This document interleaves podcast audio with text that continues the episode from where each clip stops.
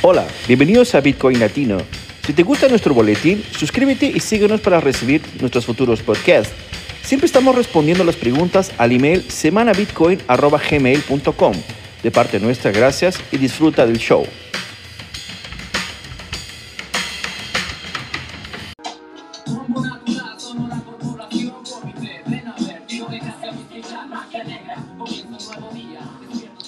¿Qué tal amigos? ¿Cómo están? ¿Cómo estás, Wisi? ¿Qué es tu vida, hombre? ¿Todo tranquilo? Hola. ¿Qué dice Fernando? ¿Cómo va? Todo muy bien. Escuchando tiro de gracia después de muchos años, ¿ah? Sí, man. Está bueno, Gerardo. no, Gerardo también no te pases, pero no estás malo. Gerardo ya es mi papá. Seguimos. Ay, ando un poco congestionado, cabrón. Sí. La gripe. Perfecto. Chicos, Rodolfo, ¿cómo está Rodolfo? ¿Qué es tu vida? Rodolfo y Antonio, ¿qué tal? ¿Qué te cuentas? Saludos, saludos a todos. Saludos Fernando, Whisky, Antonio. Rodolfo, yo nunca te reconozco más, hombre. Ah, es que la vida, la vida está llena de constantes cambios. El agua que no circula se pudre. Solamente Bitcoin sigue ahí cada 10 minutos confirmando un bloque, Rodolfo. Ese sí que no cambia. Ay, eh, eso es así, eso es verdad. Yo, ya, yo, ya yo me fui completo para los NFT.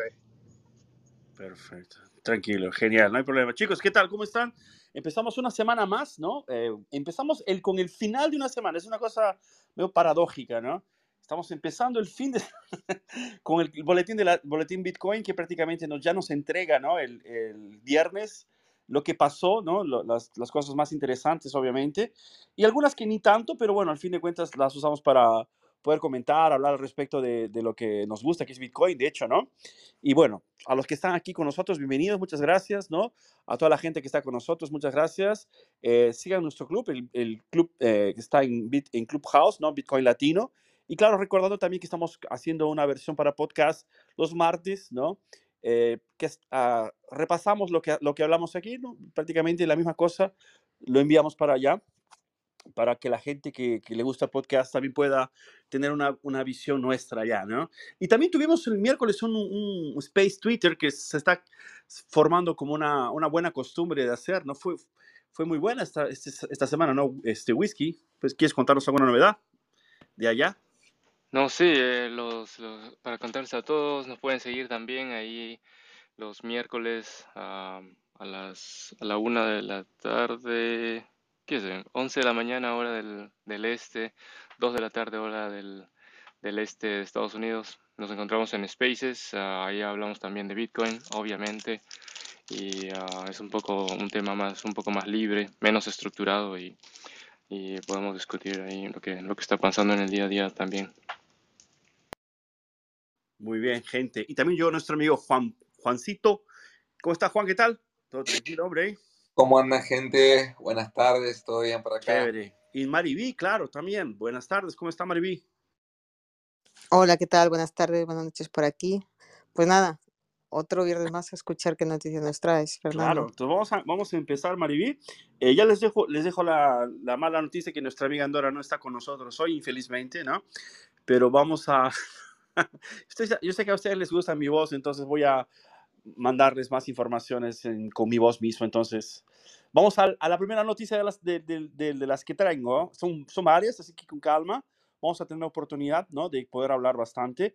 Para la gente que está aquí, nos está escuchando, ¿no? para, para quien quiera subir, acompañarnos a preguntar alguna cosa, tener alguna duda sobre Bitcoin, puede ser cualquier tipo de duda, no necesita ser una duda tan sofisticada así, no crean que, que los, así todos los que estuvimos aquí, estamos aquí arriba, ya pasamos por todo el proceso, ¿no? Bitcoin es relativamente nuevo, ¿no? En la vida de la gente, aún sigue, siendo nuevo, creo que está, eh, llegando al, al, ¿no? A, la gente, que la gente lo, lo, está empezando a conocer. Entonces, no se sientan eh, con pena de subir, de preguntar, de cuestionar Bitcoin, o tal vez si es que no les gusta Bitcoin, también subir y contarnos por qué no les gusta, ¿no? Nos gustaría escuchar a todos, ¿vale? Y empezamos con esta de hecho, noticia. Una cosa, eh, Fernando, eh, yo siempre digo que en Bitcoin no existen preguntas tontas. O sea, que ah. se haga cualquier tipo de pregunta porque no hay nadie que haya nacido sabiendo lo que es Bitcoin. O sea, que cualquier pregunta es bien recibida. Excelente, bien dicho, Mark. Exactamente se trata de esto. Perfecto, entonces ya dejando la invitación para todos, ¿no? Ah, solo déjame hacer lo siguiente. Yo quiero publicar en Twitter, que estamos aquí también, porque hay algunas personas que, que tal vez nos puedan ver allá. Y bueno, esta noticia es una noticia que, yo vi eh, recientemente también, entonces, no sé si ustedes estuvieron ocupados la semana pasada, tal vez van a confesar si saben alguna información de lo que está aquí. Esta noticia está en Cointelegraph, ¿no? Eh, dice lo siguiente como título. Antiguos bitcoins salen de sus billeteras tras 10, 10 años de invernación. Ajá. ¿No? Bueno, dice así, la, eh, la, acción de precio de Bitcoin de 2022 está siendo acompañada por monedas seriamente antiguas que abandonan la invernación después de 10 años o más. ¿no? Entonces, Bitcoin está viendo como algunas de sus monedas más antiguas vuelven a la vida después de una década de inactividad. Los últimos datos on-chain revelan que los mínimos de los años del precio de Bitcoin han vuelto a despertar la parte más antigua de la oferta. ¿no? Eh, Bitcoin muy antiguos vuelven a la vida. A medida de que Bitcoin vuelve a niveles no vistos donde un, cuarto de trimestre de 2020, ¿no? surgen preguntas sobre cómo responden los holders a un largo plazo. El panorama on-chain es mixto, el suministro inactivo está envejeciendo, eh, pero ciertas manos viejas están mostrando signos de querer vender a los precios actuales. La última eh, pieza de rompecabezas viene en forma de Bitcoin que vuelve a la circulación de, después de permanecer en la misma billetera durante por lo menos 10 años. Poco se sabe sobre el origen de las monedas y el motivo de su vuelta a la vida. Los movimientos fueron observados por el señor Philip Swift, Swift el creador del recurso de análisis on-chain Look into Bitcoin. La semana pasada vimos el movimiento de algunas monedas muy antiguas, monedas que eh, no se habían movido en on-chain durante más de 10 años, comentó en las redes sociales el 27 de septiembre. Al mismo tiempo, datos eh, independientes de la empresa de, análisis on-chain Glassnode han confirmado que una mayor parte de la oferta de Bitcoin ha estado inactiva durante una década o más que, nunca, ¿no? Eh, bueno, hasta el 27 de septiembre, un total de 2, 2 millones 521 mil 378 mil 890 han permanecido fuera de circulación durante un mínimo de 10 años un nuevo máximo histórico. Bueno, y básicamente esto, aquí tenemos algunos cuadros, ¿no? Que se pueden ver. Estos sitios web son muy buenos. Bueno, yo no conocí este, este primero, pero este segundo Glassnode es muy, eh, muy conocido, ¿no?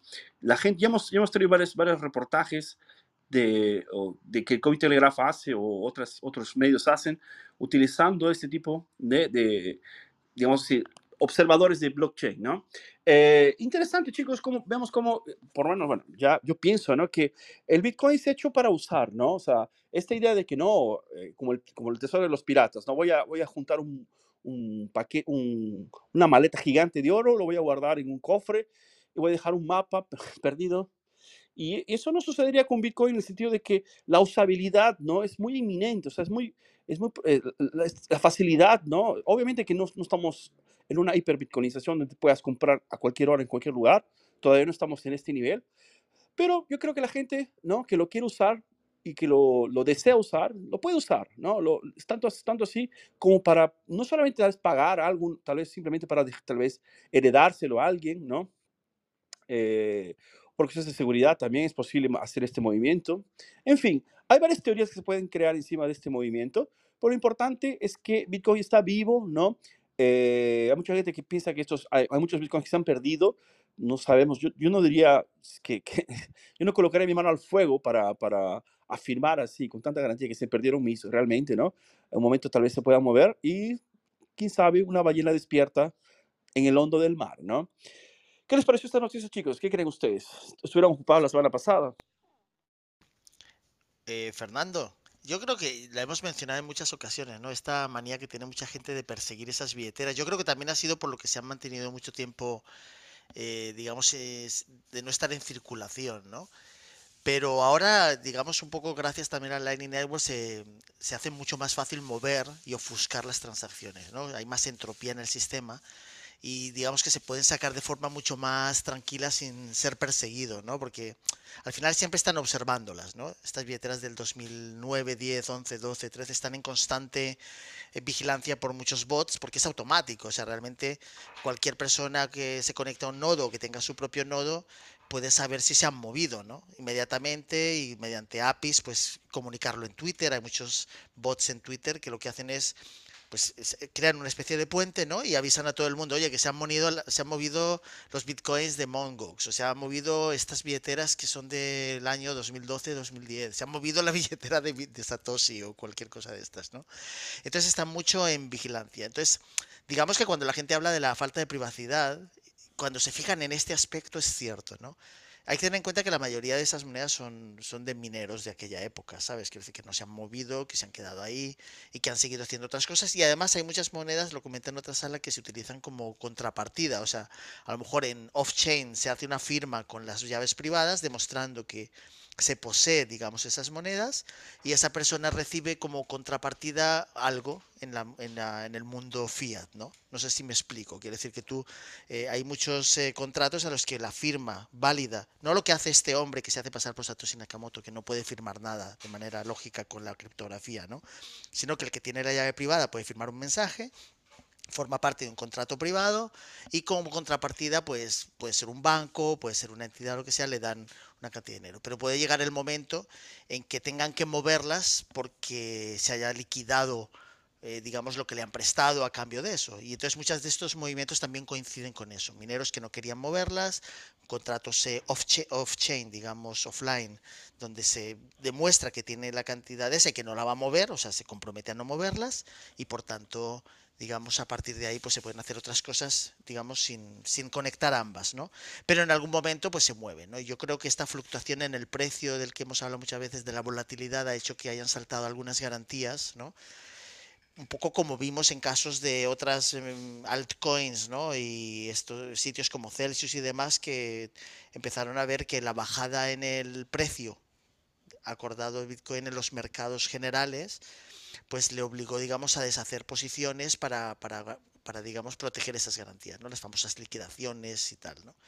Así que, bueno, se mueve yo creo que por muchas razones, pero no porque tengan prisa y demás, sino simplemente pues porque en algunos casos probablemente se han gastado todo lo que les han prestado y ahora hay que ir a acudir al, al, colateral que pusieron, ¿no? Como garantía, que eran estas, estas monedas de hace tiempo, estos bitcoins de hace tiempo, ¿no? Pero interesante noticia, ¿no? Que demuestra un poco cómo la gente está siempre vigilándolas, ¿no? Y, cuando tienes billeteras antiguas, pues tienes que andar con cuidado porque enseguida te van a vigilar y tienes que hacerlo de una manera que no sepan a dónde va, ¿no? Porque si lo envías directamente en exchange, pues estás fastidiado, ¿no?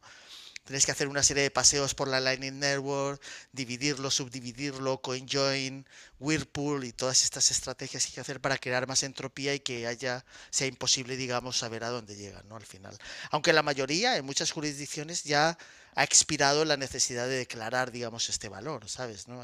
por ejemplo, en España, a partir de ciertos años ya no están sujetas a tasación y demás, ¿no? O sea, que realmente son libres de ser usadas. Lo que pasa es que en el momento en que las usas, cuando es mucha cantidad, pues empiezas a tener otros problemas derivados de eso, ¿no?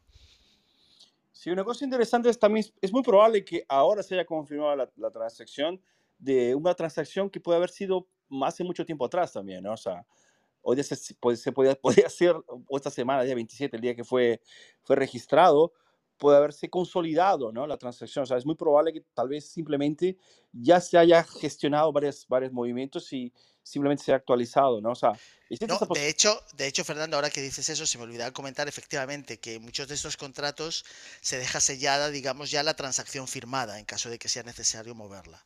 No sé si me explico. Quiero decir, tú sabes que una transacción, si no la eh, propagas por la red de Bitcoin, pues no se ejecuta. Pero tú puedes tener, digamos, la transacción ya firmada con la llave privada original. Que además es una medida interesante en caso de que te pase algo, ¿no?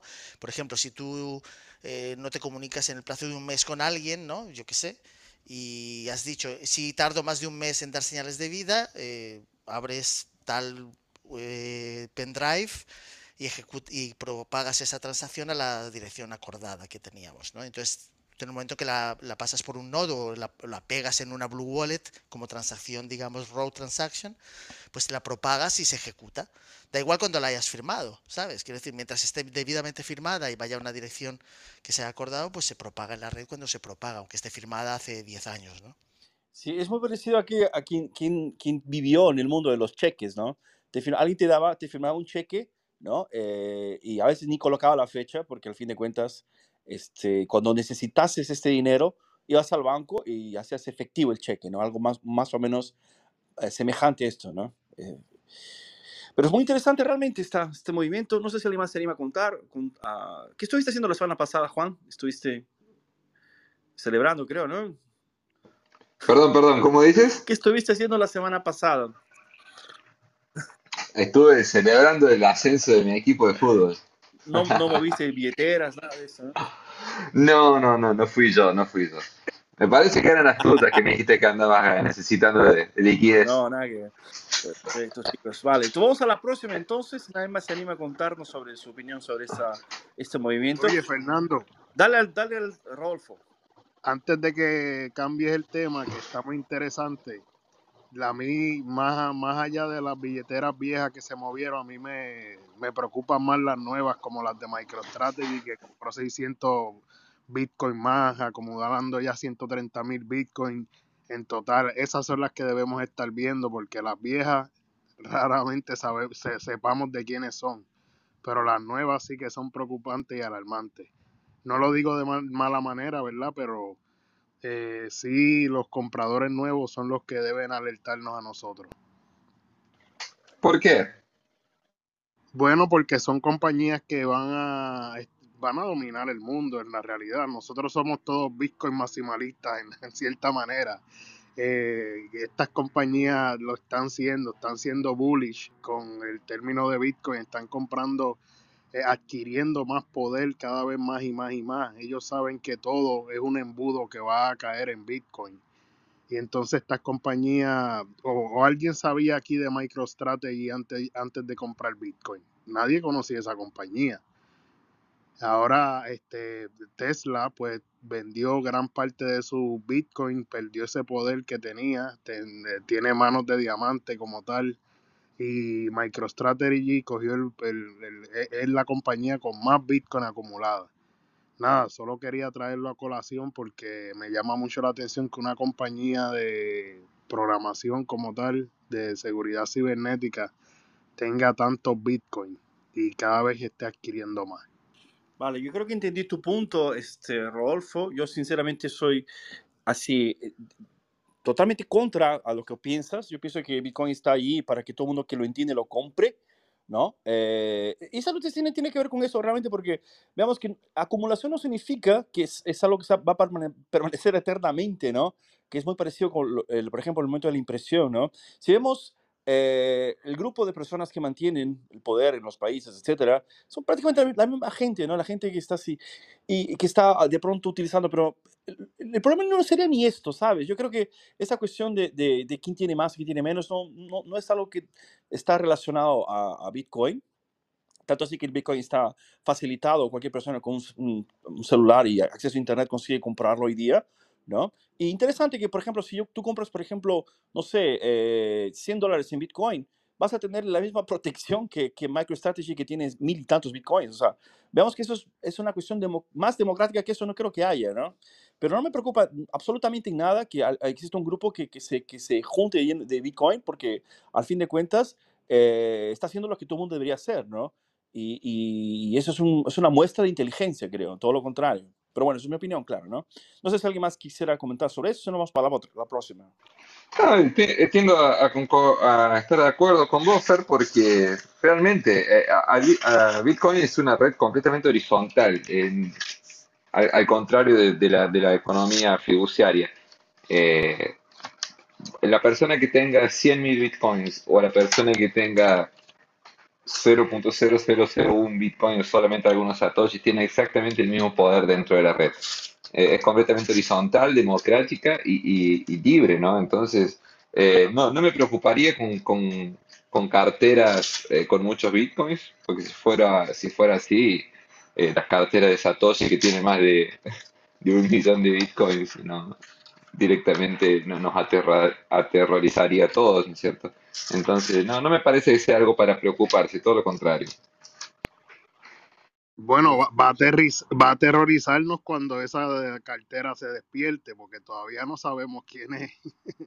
Sí, ahí, claro, ahí tenemos que tener miedo de muchas cosas, ¿no? Pero hasta lo que en el momento no me preocupa, francamente.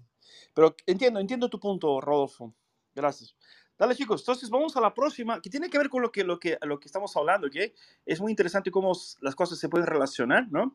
Esta próxima noticia tiene que ver con gente que no le gusta Bitcoin o por lo menos dice que no, no, no, no, está, no se ven con Bitcoin, no, no, no les gusta, digamos así, ¿no? Es decir, 10 países con eh, más personas anti-criptomonedas, ¿no? Así en general, ¿no? Pero bueno, si fuera anti-criptomoneda, yo también soy anti-criptomoneda, porque para mí la única criptomoneda que no es, que es más que eso es Bitcoin, ¿no? El resto son todo, este, escandalosamente nada, ¿no? Sea, pero bueno, vamos a la materia porque ahí después ustedes me comentan su opinión sobre el tema. Eh, y también está en, esto está en diariobitcoin.com. Esa es una materia del día, déjame ver cuándo fue. Ah, bueno, hoy día, hace seis horas, ¿no? Dice así, los países con más personas anti-criptomonedas y ninguno es latinoamericano. Qué suerte, ¿no? Qué casualidad. ¿Será que esto tiene que ver? Dice así la materia, ¿no? Es un, un análisis determinó cuáles son los 10 países donde el porcentaje, ¿no? En porcentaje, perdón, hay menos adopción de criptomonedas por parte de la ciudadanía. A pesar de que no están en su mejor época en, en cuanto a precios, la adopción de criptomonedas sigue creciendo en un mundo y ah, sigue creciendo en el mundo y ha llegado a sectores de la población que antes los lo desconocían. Sin embargo, sigue habiendo una gran cantidad de, la población que no está interesada en las cripto, ¿no? Sabe, eh, no sabe de ellas o simplemente está en su contra. La plataforma de Forex Suggit eh, hizo un estudio para conocer cuáles son los países con más población contraria a las criptomonedas. El estudio se basa en, el análisis de factores que incluyen la propiedad de criptomonedas, eh, la búsqueda de Google relacionadas a criptomonedas y la cantidad de cajeros automáticos de Bitcoin en cada país eh, en comparación con la población. Informa. Eh, la web que hizo el trabajo también, entre comillas, ¿no? también considerando el puntaje de cada país en el índice de la adopción de cripto de Chainalysis de 2021, al observar la legalidad de las criptomonedas en cada país, eh, le asignamos a cada nación un puntaje de 3. 3 significa que las criptomonedas son legales, 2 significa que las criptomonedas son legales pero están prohibidas en los bancos, mientras que 1 significa que las criptomonedas son legales pero con otras restricciones más importantes. Eh, bueno, los países más anticriptos, según el análisis, y bueno, vamos a colocar una salva de tambores aquí. Primer, primero es el puntaje anticriptomonedas de Arabia Saudita 8.83 va a ser Arabia Saudita, ¿no? que dice que tiene una, puntuación 8.1, ya le dije, sobre 10, lo que, lo que conviene que el país con más criptomonedas eh, en la nación del Medio Oriente, sin embargo, está prohibido en los bancos y también obtiene un puntaje de cero en en el índice de adopción cripto.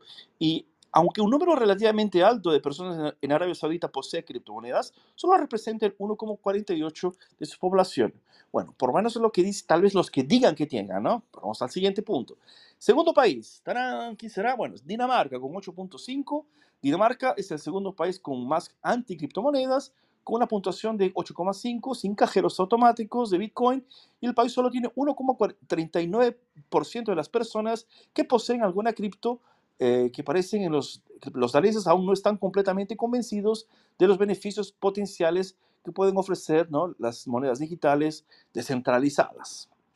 El tercer país, 8.3%, 8.3 de, de 10, ¿no? Es el país de Islandia, ¿no? Eh, que recibió el tercer lugar, claro, una puntuación general, ¿no? Eh, de los irlandeses posee una, alguna, perdón, el 1,1 1,01% de los irlandeses poseen alguna criptomoneda y no hay cajeros automáticos de Bitcoin, mientras que el índice de adopción de criptomonedas de Chainalysis vio que la nación nórdica obtuvo un puntaje de cero.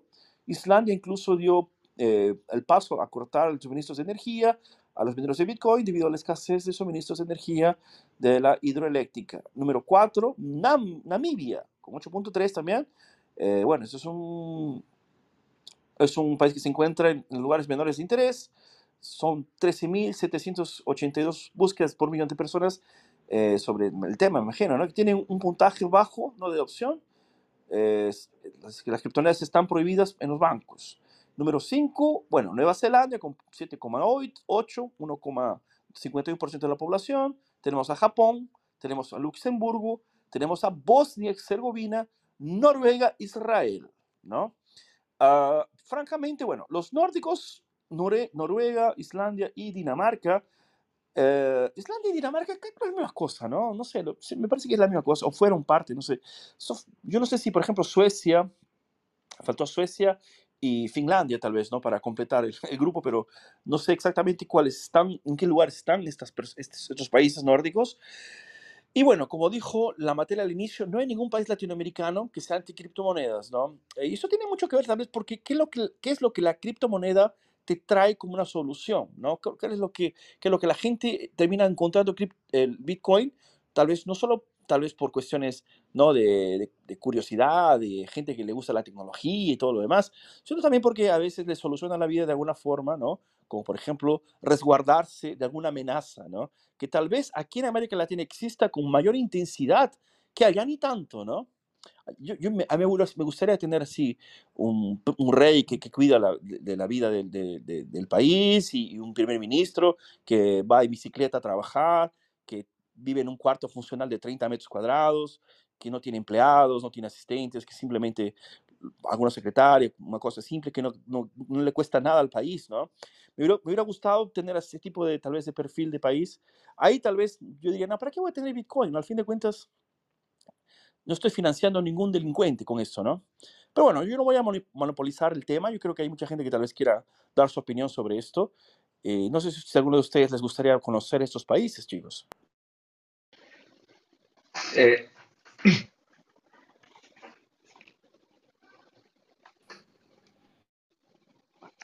ahora sí, ahora. Oye, me, Perdón, se me había cortado. Da- dale, Rodolfo, dale, dale. sí, que me llama la atención que ninguno de estos países son del BRIC. No es Brasil, Rusia, India ni China. Y están en contra del progreso. Eh, podría ser porque tienen adoctrinado a las personas y no quieren que haya una riqueza distribuida, como verdad, como establece el white paper de Satoshi. Y eh, es, eh, eh, es- estos países, Japón es el único que veo que, es- que es un país futurista en cierta manera, pero en cuestión de la economía lo quieren mantener debajo del radar. A ver, es básico que para un país Bitcoin va totalmente contra sus propios intereses. Pa- Para, para un país, para que un político pueda mantenerse en un estado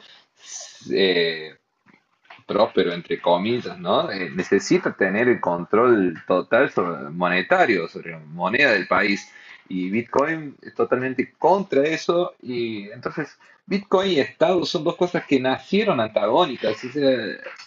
Para mí no, no tiene mucho sentido eh, ir persiguiendo, oh, mira, este país eh, es favorable a Bitcoin. Y eventualmente todos los países lo van a tener que adoptar, pero no porque el, parásito de turno diga, no, mira, sí, realmente Bitcoin es, mejor, eh, porque no le va a quedar otra, porque las personas van a empezar a usarlo y no le va a quedar otra que, que- empezar a aceptarlo. Eh, eventualmente eso es lo que va a suceder. Eh, y de, de la lista que, que- Fernando nos, nos pasó, pues, o sea, eh, es lógico que países millonarios, países que tienen una economía eh, medianamente buena, eh, las personas no van a tener necesidad de tener Bitcoin. Eh, pero si nos vamos a otros países eh, en, en desarrollo, como lo puede ser cualquier país de Latinoamérica, inclusive Brasil, o países en África, donde Bitcoin está realmente ayudando y salvando a las personas, ahí que Bitcoin es importante. A- al americano medio, o al sueco, al dinamarqués, que, que- que no le, no le interesa porque todavía no sintió la necesidad en la sangre, no, no, no vivió una, una hiperinflación, no, no vivió un confisco de todo su dinero por, por algún parásito de turno. Entonces, eh, es muy relativo eso, me parece que eventualmente las personas van a elegir Bitcoin eh, y cada vez eh, va a ser más, más rápido y cada vez vamos a tener más noticias de, de países adoptando Bitcoin o de personas de los países adoptando Bitcoin, como pasó esta misma semana en, eh, en Inglaterra, donde la, la libra esterlina se derritió y las personas automáticamente se refugiaron en Bitcoin, donde el volumen de Bitcoin aumen- de, de compra de Bitcoin aumentó en la casa de millares por ciento. Entonces, eh, eso es lo que vamos a ver. eh, me parece que ese es el camino. El Salvador eh, tiene mucho, mucho que ver en esta adopción masiva de todos los países. Vamos a ver cómo El Salvador, cuando empieza a subir el Bitcoin nuevamente, El Salvador va a ser un país que va a dar mucho de qué hablar. Una de las últimas noticias fue lo de la isla de Bitcoin en El Salvador. O sea que Nayib Bukele se ha, se ha, se ha mantenido eh, estando a la vanguardia en cuanto a esta nueva economía. Y cuando vean los precedentes que va a establecer El Salvador, yo creo que ahí muchos países van a adoptar la moneda y van a querer afiliarse con Bitcoin y eliminar su moneda tradicional y van a querer coger la de Bitcoin. Eso. Muy bien, Rodolfo. Yo, vamos a aprovechar que estamos con el cónsul de El Salvador aquí de Clubhouse, el señor Jeremy. ¿Cómo estás, Jeremy? ¿Qué tal? ¿Qué, qué novedades te cuentas? Hola, hola, ¿qué tal? ¿Cómo está todo? Saludos por acá, ¿Todo por acá. Ah, por ¿Y acá saludando. Cómo, Y cómo andan las cosas con la isla Bitcoin? fíjate que hay muchas iniciativas alrededor de Bitcoin aquí en El Salvador, de hecho. Eh, ahora mismo estaba viendo eh, unos cortometrajes y parte de cine que también se está haciendo eh, por inversionistas que han venido del extranjero y, y pues son crip- son, ah, no quiero decir cripto, porque yo digo cripto porque es solo Bitcoin, ¿no? No quiero involucrar y hacer una horchata de todo eso. Pero sí, eh, hay muchos proyectos, muchos, muchos proyectos alrededor de Bitcoin. Eh, por eso es que le digo, yo coincido con lo que dijo el amigo Rodolfo por acá abajo. No solamente eh, nos hemos visto beneficiados por el hecho de, de la, de poder transaccionar o enviar remesas o de recibir remesas del extranjero sin necesidad de terceros, sino que eh, hay muchos proyectos que han venido eh, por esto mismo, ¿no? Por la apertura que hay hacia el Bitcoin aquí en el país, de tecnología, de, de infraestructura. Eh, la semana pasada se, se abrió eh, un ranch- rancho Satoshi, se llama. Eh, también Bitcoiners que vienen a, a ayudar a la ganadería y todo lo demás. O sea, hay un sinfín de, de, de inversionistas que se están viniendo para el país por la apertura y por la y por lo que dijo el amigo ahí también. De, se les ha, el, el, el, presidente ha ofrecido que si invierten una cierta cantidad en Bitcoin, pues él va a ser más gentil al hecho de, de poderles, eh, eh, poderles abrir las puertas y, y darle residencia y, papeleo rápido a la gente que venga, porque él quiere inversión, ¿no? Y pues si vamos a trabajar juntos, pues, y es en Bitcoin, bienvenido sea.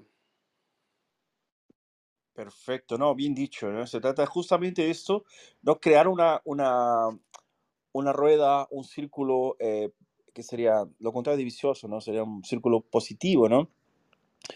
Donde el cual eh, las cosas comienzan a funcionar a través de esta idea que es eh, darle fortaleza a las personas a través de una moneda fuerte, que es el Bitcoin, ¿no? Bitcoin es una moneda fuerte, indestructible, eh, que no es, que, es, que haciendo las cosas bien, obviamente, es inconfiscable y, y le pertenece realmente a uno, ¿no? Entonces, esto ya genera una, auto, una autonomía de las personas. Imagino que esto va a darle, ¿no? Va a ser un excelente eh, inicio, ¿no? De, de no, para una nueva historia en Salvador. Y está empezando, vamos a ser honestos, es muy joven, estamos, estamos observando de cerca, ¿no? Y claro, siempre, siempre es bueno aclarar también, ¿no? yo sé que estamos cansados de escuchar esto, pero Bitcoin no necesita de Salvador, ¿no? Pero es bueno que haya sucedido esto para, para ver cómo, cómo se van a resolver las cosas allá, ¿no? Eh, esta cuestión de Lightning Network en el SONT y todo lo demás es, eh, fue un excelente, eh, digamos así, Tiger, ¿no? un, un- un- disparo, ¿no? A, a partir, a partir de ahí empezó a desarrollarse, ¿no? Con más, eh, digamos así, eh, se, se dis- diseminó mejor, se esparció la idea, ¿no? En toda la región y hoy día es, es posible encontrar, ¿no? Esta tecnología prácticamente en todo el mundo. Es muy, muy bueno. La red Night- Lightning Network eh, me parece que solo maduró, de hecho, con, con El Salvador, ¿no? Por menos lo que pero pienso. Fernando, ponte a pensar, El Salvador es el ejemplo perfecto para adoptación de Bitcoin. ¿Por qué? Porque este país le va a pasar por el lado a los demás países. Se estaba hablando de que Brasil era el próximo país que quería adoptar el Bitcoin, pero el problema es que Brasil es muy grande, demasiado. Eh, pero El Salvador es el país perfecto para adoptar Bitcoin como lo hizo y este eh, gobernante, Nayib Bukele, también es la persona perfecta porque está entrando como gatito y va a salir como león. Así que hay que aprovechar esta, e- este país, que es un país meri- meridianamente, eh, ¿verdad? Invisible en cierta manera, porque no hay, no hay algo que diga El Salvador. Bueno, El Salvador no se escuchaba hasta que hablaron de Bitcoin. Entonces, ahora, como bien tú dices, Bitcoin es más grande que El Salvador y Bitcoin es más grande que todos los países, es la verdad. Pero al El Salvador adoptarlo y ponerlo en práctica, yo creo que va a dar mucho de qué hablar. Perfecto, gracias Rodolfo. Chicos, bueno, entonces vamos a lo siguiente. eh, vamos a la próxima noticia. Tengo aquí esta que habla sobre, sobre el Senado y Paraguay, que es un país muy próximo. Eh, pero antes de, antes de hablar de la noticia, yo quisiera hacer otro comentario sobre el- la cuestión de la legislación, la regulación, lo que siempre estamos hablando aquí en, en nuestra sala, ¿no?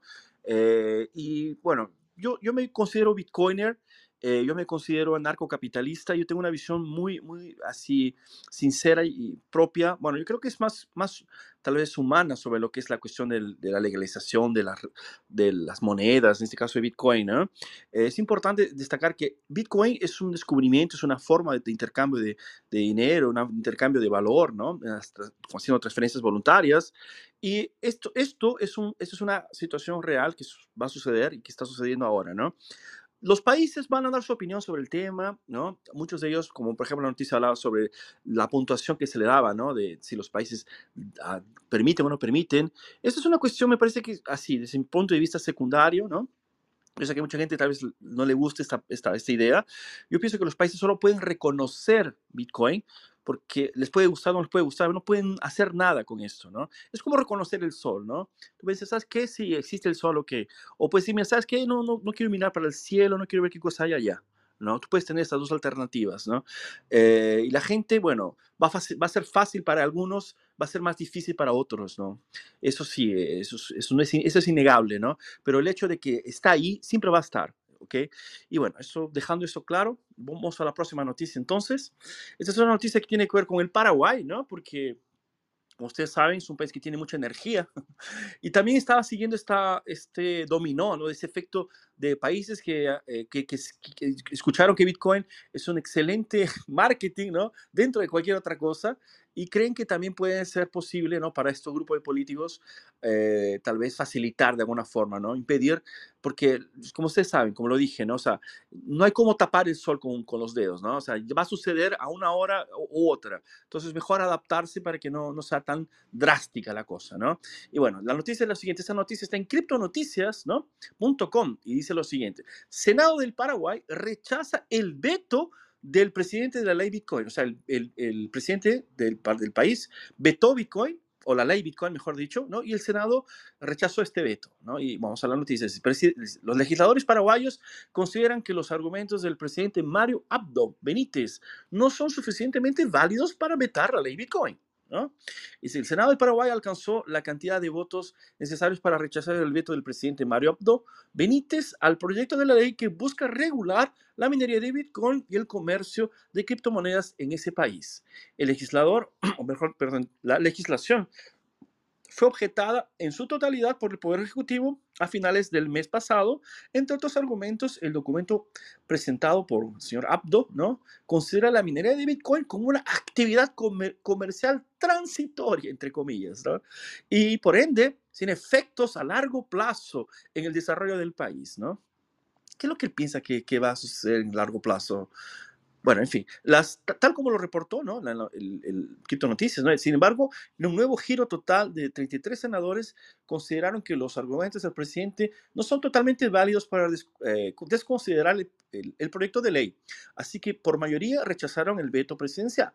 Ahora, con los votos del Senado para el rechazo del veto, el proyecto de ley eh, para regular la minería de Bitcoin pasará nuevamente a la Cámara de los Diputados, donde también deberán reunir una mayoría calificada para rechazar la decisión del Poder Ejecutivo. El, Senado, el senador perdón, Enrique Busarquis cree que el veto presidencial está basado en conceptos erróneos, perjudiciales para el ecosistema y para el país no está eh, de acuerdo con la afirmación de que la minería de Bitcoin no genera empleo. Entre comillas, dice, si la verdad es que el en Paraguay hay miles de pequeños mineros que llevan ingresos a sus hogares, dijo el señor Bunarquis, medio de local. Bueno, conceptos precisos y reglas claras para la minería de Bitcoin en Paraguay. Por otro lado, el legislador cree que es importante considerar que la energía producida y no actualizada se pierde eh, no, se almacena y que la minería de Bitcoin puede aprovecharla y fortalecer la industria que crece en el Paraguay. Bueno, básicamente esto, chicos, ustedes saben que Paraguay tiene mucha agua. Eh, quien fue hasta las cataratas, ¿no? Puede, puede eh, ver realmente mucha, mucha agua. Y por consecuencia hay una energía que el país no, no termina aprovechando en su totalidad. Entonces, la minería de Bitcoin sería excelente para la región, ¿no? Eh, eh, Paraguay es un país que sufrió mucho por, obviamente por las cuestiones políticas, ¿no? Hoy día todo el mundo nace con los mismos recursos en la tierra, tenemos la misma cantidad de neuronas en el cerebro, usamos los mismos, la misma comida, ¿no? Solo que nuestros políticos eh, son más estúpidos que otros, ¿no? Y nos terminan sabotando, digamos así. Entonces, después de muchos años de sabotaje, ¿no? Esta gente, no, aún no, de pronto eh, aceptan la, realidad. ¿Y por qué no facilitar el uso de la minería con esta, en esta región que sería fantástica? ¿no? Eh, yo francamente eh, me, me, encantaría que tuviera un crecimiento en la minería allá, porque yo sé que es, hay gente que ganaría mucho dinero y por consecuencia la región sería creciente, ¿sabes? La gente, la gente podría crecer mucho en ese, ese ambiente, ¿no? No solamente esperar a lo que el presidente espera, ¿no? Que alguna cosa a largo plazo. Yo no, francamente no sé qué es lo que, qué, qué podría ser una industria a largo plazo, no sé. Hoy día, con la tecnología tan, tan activa, yo no sé si, si algo más así eh, firme, ¿no? Para el futuro, ¿no? Si tal vez quiera construir carros Tesla, ya no sé si, si va a ser, puede ser posible, ¿no? Pero en fin, no sé qué les pareció a ustedes, chicos, esta noticia, no sé si alguien se anima a comentarla. Yo, los invito a que ustedes entren a la noticia y vean la, foto eh, y vean las caras de las personas que están votando sobre, sobre si, si Bitcoin es lindo o es feo. Eh, es realmente vergonzoso. son, son políticos que no tienen la más mínima idea de lo que es Bitcoin y entran en esa, en esa narrativa ambientalista de que Bitcoin consume mucha energía y esto y que el otro y que es contra, contra el mundo. Y en fin, eh, a ver, es algo, como, como le digo siempre, algo que no, no, no hay vuelta. Bitcoin no consume energía, consume energía, pero no, no es antiecológico, todo lo contrario.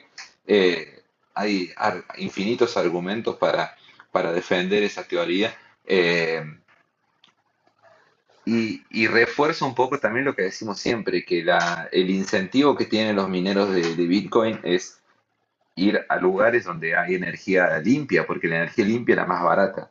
Eh, Paraguay tiene la energía más barata de toda la región, aquí en Latinoamérica, eh, a causa justamente, como decía Fernando, de, de la hidroeléctrica de Itaipú, que genera una energía increíble y es eh, es dividida entre tres países, perdón, la energía es dividida entre dos países, Argentina no participa, es solamente Paraguay y Brasil, y Paraguay le correspondería el 50% de la producción de energía de Taipú y no usa ni siquiera el 15%, entonces todo, todo el resto de la energía que, produce se la vende a Brasil.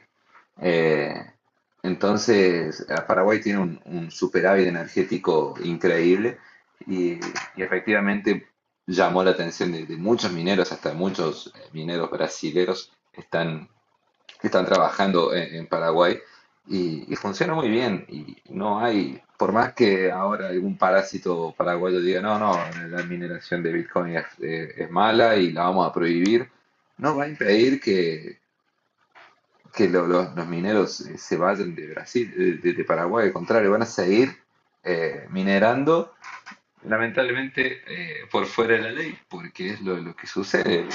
Pasó en China el año pasado, cuando China prohibió la, mineración.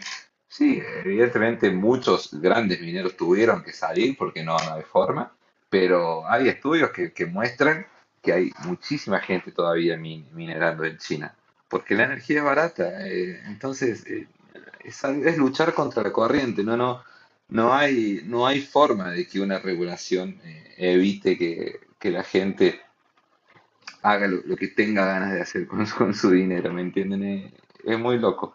Pero, pero bueno, ojalá que, que sea lo menos, que se, que se resuelva de la mejor forma posible, ¿no? Que, que les caiga algún, algún dejo de, de, sentido común a los políticos paraguayos y que, no, no, que dejen de poner trabas contra la innovación, ¿no? Que, que es lo que cualquier sociedad necesita para, para prosperar.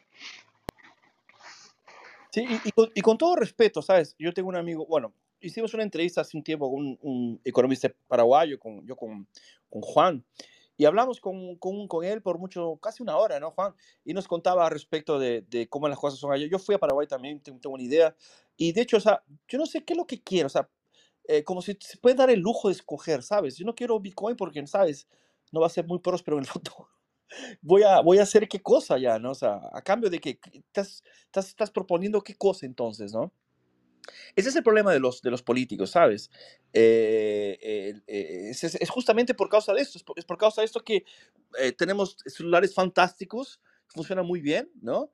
Eh, varios modelos a toda, todo año, varios modelos, varias marcas, porque no es el Estado que cuida esto, ¿no? Pero tenemos las líneas de teléfono, son terribles porque probablemente el Estado de alguna forma hay una agencia que cuida esto, cuando no, por ejemplo, el agua o, las, o los, las- los carnes de conducir, alguna cosa que el Estado haga, ustedes pueden comparar, ¿no? Que funcione y que no funcione, ¿no? Y justamente de eso se trata de esto, ¿no? Evitar que el, el- el Estado cuide del dinero de la gente, porque el dinero es muy importante para, para las, las familias, para las personas, ¿no? Entonces, esto se acabó a partir de Bitcoin, ¿no? Es positivo que de alguna forma, eh, por lo menos el Senado, haya alguien dentro de los políticos que eh, de alguna forma va a mm, pelear para que se, se solucione en, en- en El Salvador. Eh, perdón, el Paraguay. Y es bueno, ¿no? Porque al fin se descentraliza. El Paraguay es un excelente eh, laboratorio y es bueno que, que haya sucedido, pero yo creo que eso justamente va a levantar, ¿no? eh, la bola para que la gente también se anime a hacerlo esto en otros países, ¿no? Y hablando de otros países, no sé si alguien más quiere comentar, chicos. Sí, si nos vamos para la otra. Está un poco Oye, callados, ¿ah? Dale, dale, Rolf.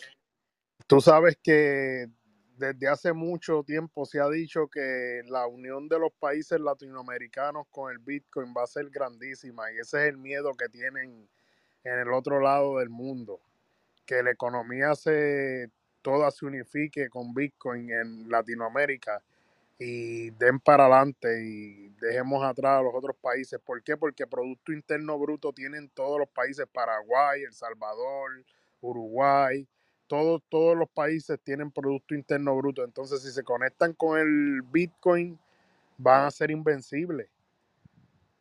Esa es mi opinión. Perfecto, muy bien, Rolfo. Sí, pero es, es muy difícil que eso suceda aquí en Latinoamérica. Eh, El Salvador es solamente un, eh, es un caso muy, muy específico. Eh, acá en Latinoamérica eh, la izquierda está, y lamentablemente está, está ganando mucha, mucha fuerza en muchos países. Es temporario, ¿no? Porque, por ejemplo, eh, Chile ganó la izquierda y, ya tiene un- un nivel de, de rechazo de la sociedad altísimo. Bueno, Argentina ni hablar. Eh, Brasil, tenemos elecciones ahora el domingo que algunos dicen que, que hay chance de que la izquierda vuelva a ganar acá. Y la izquierda es completamente contra este tipo de tecnología porque, como dije antes, necesitan tener el poder monetario porque de la única forma que ellos pueden implementar todas sus ideas eh, es imprimiendo dinero a, más no poder y para, para conseguir llevar a cabo ese populismo. Entonces, eh, el día que, que, Bitcoin eh, reine en Latinoamérica va a ser por una, por una fuerza completamente individual, de, de cada individuo eligiendo, pero no va a ser a través de, de un país, por lo menos en cuanto no, no haya políticos un poco más de, de derecha, me parece, ¿no? O, eh, Libertarios. libertarios. Si Javier Milei gana en Argentina, bueno, será diferente, pero vamos a ver, falta mucho todavía.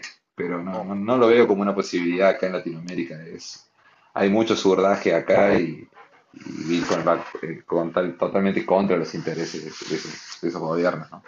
Sí, concuerdo contigo, ¿no? Aquí en Latinoamérica eh, hay, son décadas y décadas cuando nos centenas de años de, no sé centenas, pero casi esto, ¿no? O sea, eh, lo que, la, la, gente que no es socialista, que dice que no, no soy socialista, yo, yo, te garantizo que es socialista. O sea, ¿por qué? Porque no, no vives, no, no consigue imaginar un mundo sin Estado, ¿sabes? Como si el Estado hubiera nacido antes que los seres humanos, ¿no? O sea, no, seres humanos llegamos al mundo y, creamos la, la, super maravilla, un, un, una creación, ¿no?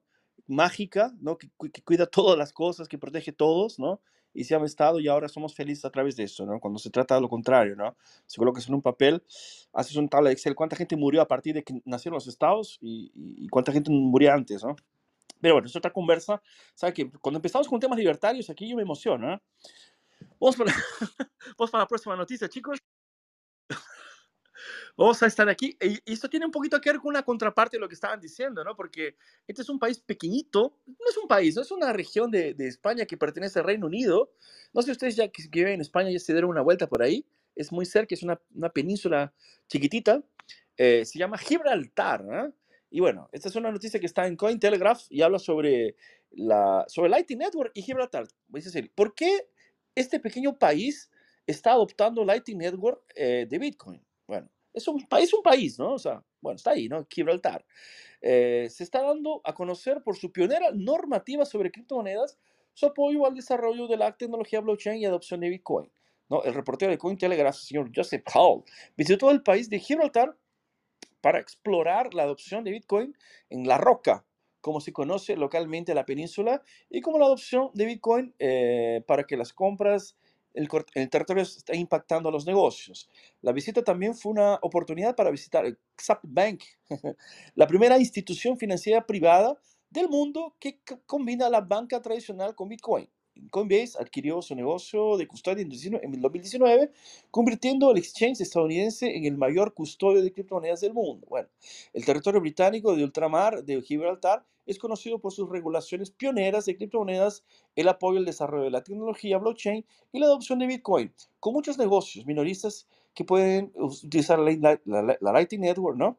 Una red, que permite, una red de la capa 2 que permite transacciones off-chain para aceptar Bitcoin como pago en la península, ¿no? Y aquí entre comillas dice, sí, cuando se habla de la adopción del uso de Bitcoin, va a llegar, sí, lo que eh, es a medida que es, eh, más y más jurisdicciones empiecen a regular y lo que eh, es para mí, lo ideal es cuando haya suficientes países haciéndolo. Y bueno, básicamente esto, hay un video también que, donde este reportero empieza a preguntarle a la gente en la calle, ¿no? Él sacó una camiseta con el símbolo de Bitcoin, que es esta B, ¿no? Ah, con un círculo. Y la gente más viejita, claro, que no, no conocía qué es, un, qué es esto, B, alguna cosa, ¿no? Pero jóvenes, personas de nuestra generación, me voy a considerar joven, eh, inclusive eh, más, más, más así, adolescentes y todo, reconocían que era Bitcoin y, y, de alguna forma sabían ¿no? que era dinero, finanzas descentralizadas, ¿no? Eh, y eso es muy interesante. Y eso tiene que ver un poquito también con lo que, lo, lo que estaba hablando Rolfo, que, o Juan creo que hablaba sobre el tamaño, ¿no? Es importante el tamaño, porque imagínense, yo entiendo que para Estados Unidos, Brasil, estos países que son gigantes, ¿no? Eh, realmente hay muchos intereses en medio y llegar con una reglamentación del tipo Salvador es prácticamente una cosa imposible, ¿sabes? Aquí en Brasil cosas simples como por ejemplo, eh, por ejemplo, pasar, o sea, yo adoro Brasil, ¿ok? Me encanta Brasil, voy a vivir en Brasil, mi hija es brasileña, adoro Brasil, pero por ejemplo, la, la licencia de conducir, el presidente Bolsonaro aumentó, ¿no? Eh, eran cinco años, pasó para diez años la, la validad. Y fue un escándalo, mucho, la gente llorando en todo lado, diciendo, no, ¿cómo es posible? ¿Sabes? Es, tan difícil pas, pasar reglamentaciones, ese tipo, de, para mejorar uh, eh, las cosas de la vida, porque hay tanta gente, tantos empleados públicos que subsisten a través de esto, ¿no? Eso en todo lado, ¿sabes? Siempre se, se, se, crea una dificultad para vender una solución. Y eso es el Estado, es lo que el Estado hace, ¿no? Es natural que el Estado haga esto. Entonces, él siempre te va a crear alguna una dificultad, ¿no? Y, Bitcoin es justamente esto. Bitcoin es, es, es, es, prácticamente este serrucho que le corta el piso, ¿no? Al funcionario público lo desaparece, ¿no? Entonces, eh, es algo muy interesante. Y bueno, es, es, también, volviendo a la noticia de Gibraltar, ¿no? Eh, muy, muy bueno, porque termina siendo eh, esta oportunidad para los pequeños lugares como Gibraltar, como El Salvador, ¿no? Que necesitan destacarse, ¿no? no pueden competir con España porque España es maravillosa, tiene los toros, tiene las playas, tiene las, eh, el jerez y la paella y todo. Entonces, ¿qué puedo hacer para competir con, la, con la- el turismo de alguna forma, ¿no? Y bueno, y eso se trata. Entonces, esta es el- la teoría de los juegos, ¿no? Que, que, se, que se utiliza mucho y que es por consecuencia de esto que los bitcoiners somos optimistas sobre la adopción, ¿no? No interesa si obviamente ni todo el mundo le va a gustar. Alguna hora va, alguien va a empezar, pero cuando empiece la cosa y la gente vea que está funcionando, que está, la gente que está en este lugar es- les está yendo bien y están creciendo, comparado con cómo era antes, ¿no? Esto va a ser suficiente, ¿no? Obviamente que habrá gente que siempre va a negar, decir que no, que es una burbuja, que van a llegar las computadoras eh, cuánticas con extraterrestres, y etcétera, etcétera.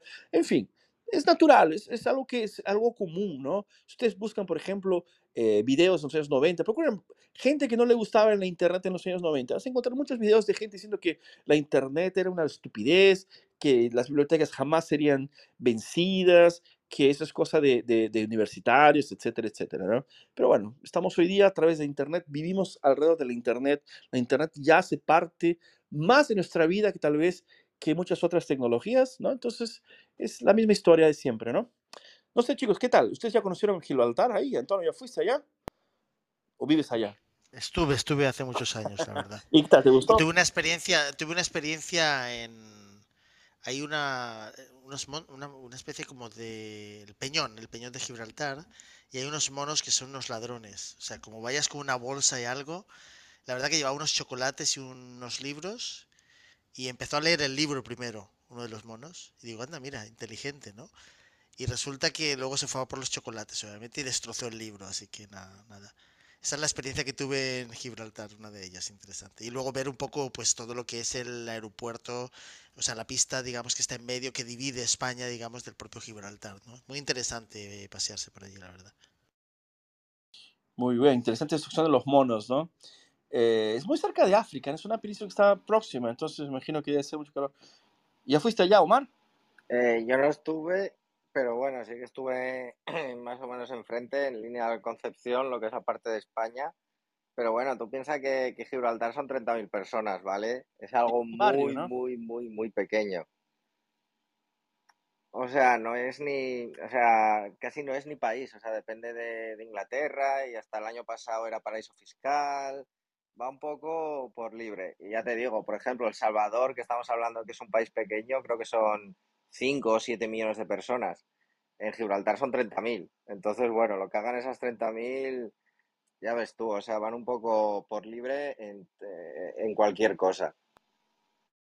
Perfecto, interesante, ¿no? Pero igual, yo creo que es así, o sea, no hay, estos micropaíses, ¿no? Gibraltar, Mónaco, etcétera, son hace muchos años que ya son eh, paraísos fiscales porque saben que es la única forma, o Andorra, ¿no? es la única, forma de atraer eh, ciudadanos o inclusive hacer una diferencia, ¿no? De, de, de quién, a quiénes ellos están buscando como ciudadanos para vivir, ¿no? Es una forma de, de hacer una estrategia de, de, de- de decidir cómo va a ser su futuro.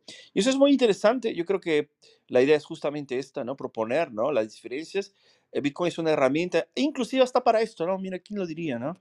Hacer que la gente se, un, pequeño país como Gibraltar haga parte de este boletín de la semana, ¿no? Y tal vez alguien que esté por cerca le gustaría ir. Ya me quedo curioso de ir hasta allá. Si algún día voy para España, que tal vez vaya, me gusta mucho, eh, me gustaría ir para Toledo, por ejemplo, la cuestión de los, de los, las espadas y todo, pero creo que me voy a dar un salto también en Gibraltar, ¿por qué no?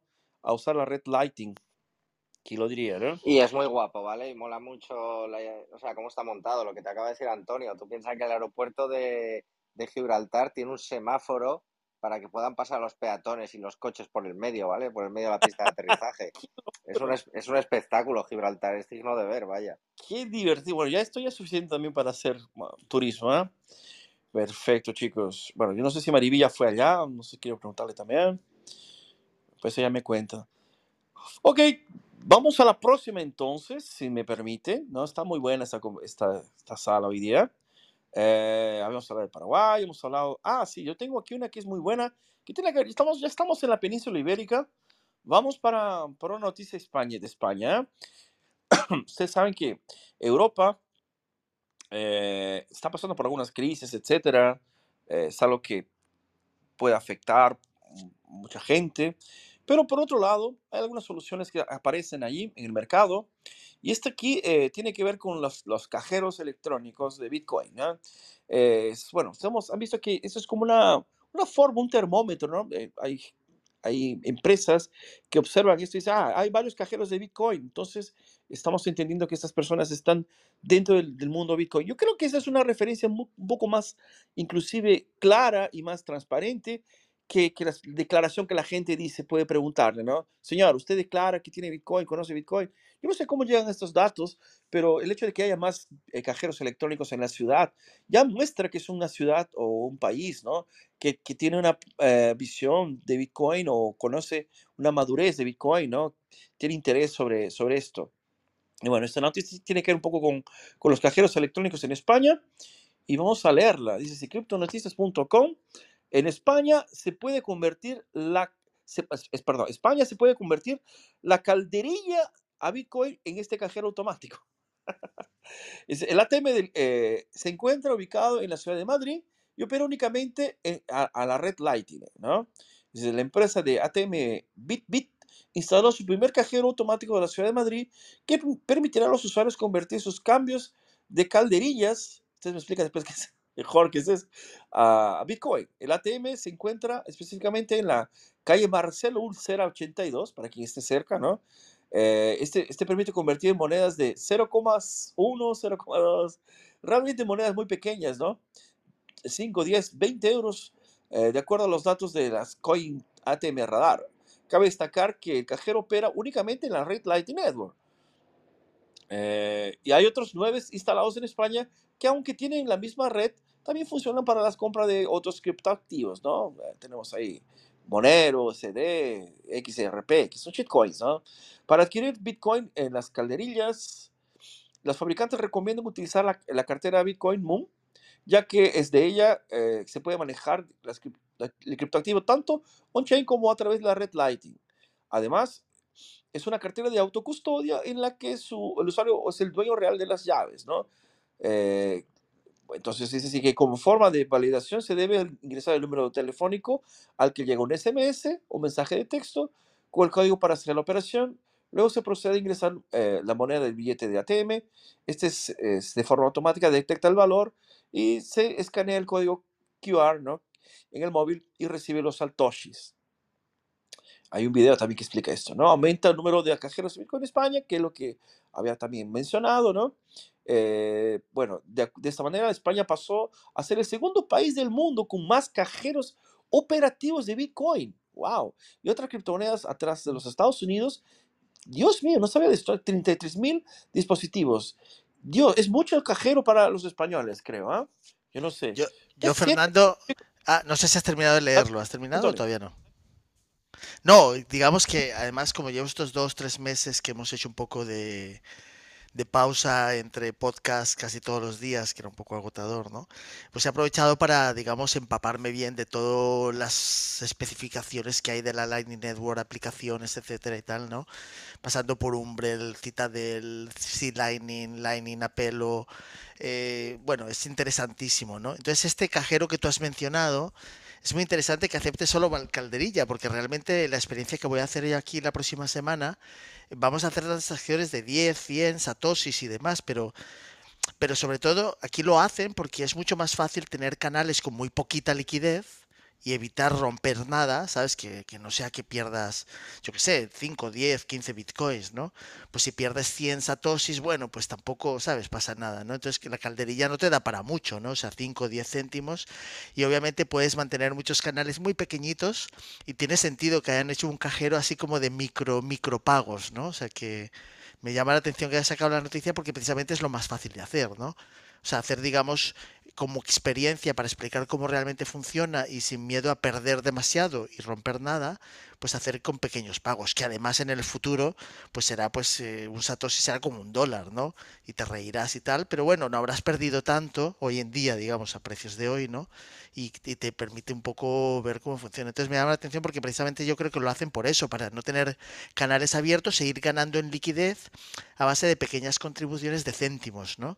Que probablemente, pues yo qué sé, darán recibos de 100, 1000 satoshis, 10.000, ponle, ¿no? ¿Cuántas, ¿Cuánta calderilla puede tener la gente, ¿no? No sé si a lo mejor eh, Omar o Marivita han tenido o lo han podido ver o han leído más las noticias y aceptan también billetes y tal, que sería un poco, se saldría de lo que yo pienso, ¿no? Que es por lo que lo hacen, ¿no? Porque ellos pueden coger No, toda esa no. ¿eh? Pues la Creo monedas. pero fíjate, es una manera de que tienen ellos de ganar liquidez en fiat, ¿no? Con toda esa calderilla, introducir a la gente en esto, que reciben de repente, pues yo que sé, 100, 200, 1000 satoshis, 10.000 satoshis, lo que sea, y ellos van al banco probablemente y pues cambian eso por billete fiat, ¿no? Por euros, ¿no? Si consiguen atraer a suficiente gente, pues, pues genera una especie de efecto bola de nieve muy interesante y a ellos no les cuesta mucho realmente mantener esos canales con esa liquidez, porque el problema ya lo he explicado alguna vez. A la gente no le gusta hacer nada con la Lightning Network en general, porque es dinero de verdad. O sea, realmente tú estás ofreciendo liquidez a cambio de nada, como también explicó aquí muchas veces Omar, como se busca siempre el que menos cobra, pues entonces ahí no hay un gran beneficio de momento, hoy por hoy, ¿no? En el futuro serán fundamentales para, para garantizar las transacciones instantáneas, ¿no? Relámpago, ¿no? Como se dice, ¿no?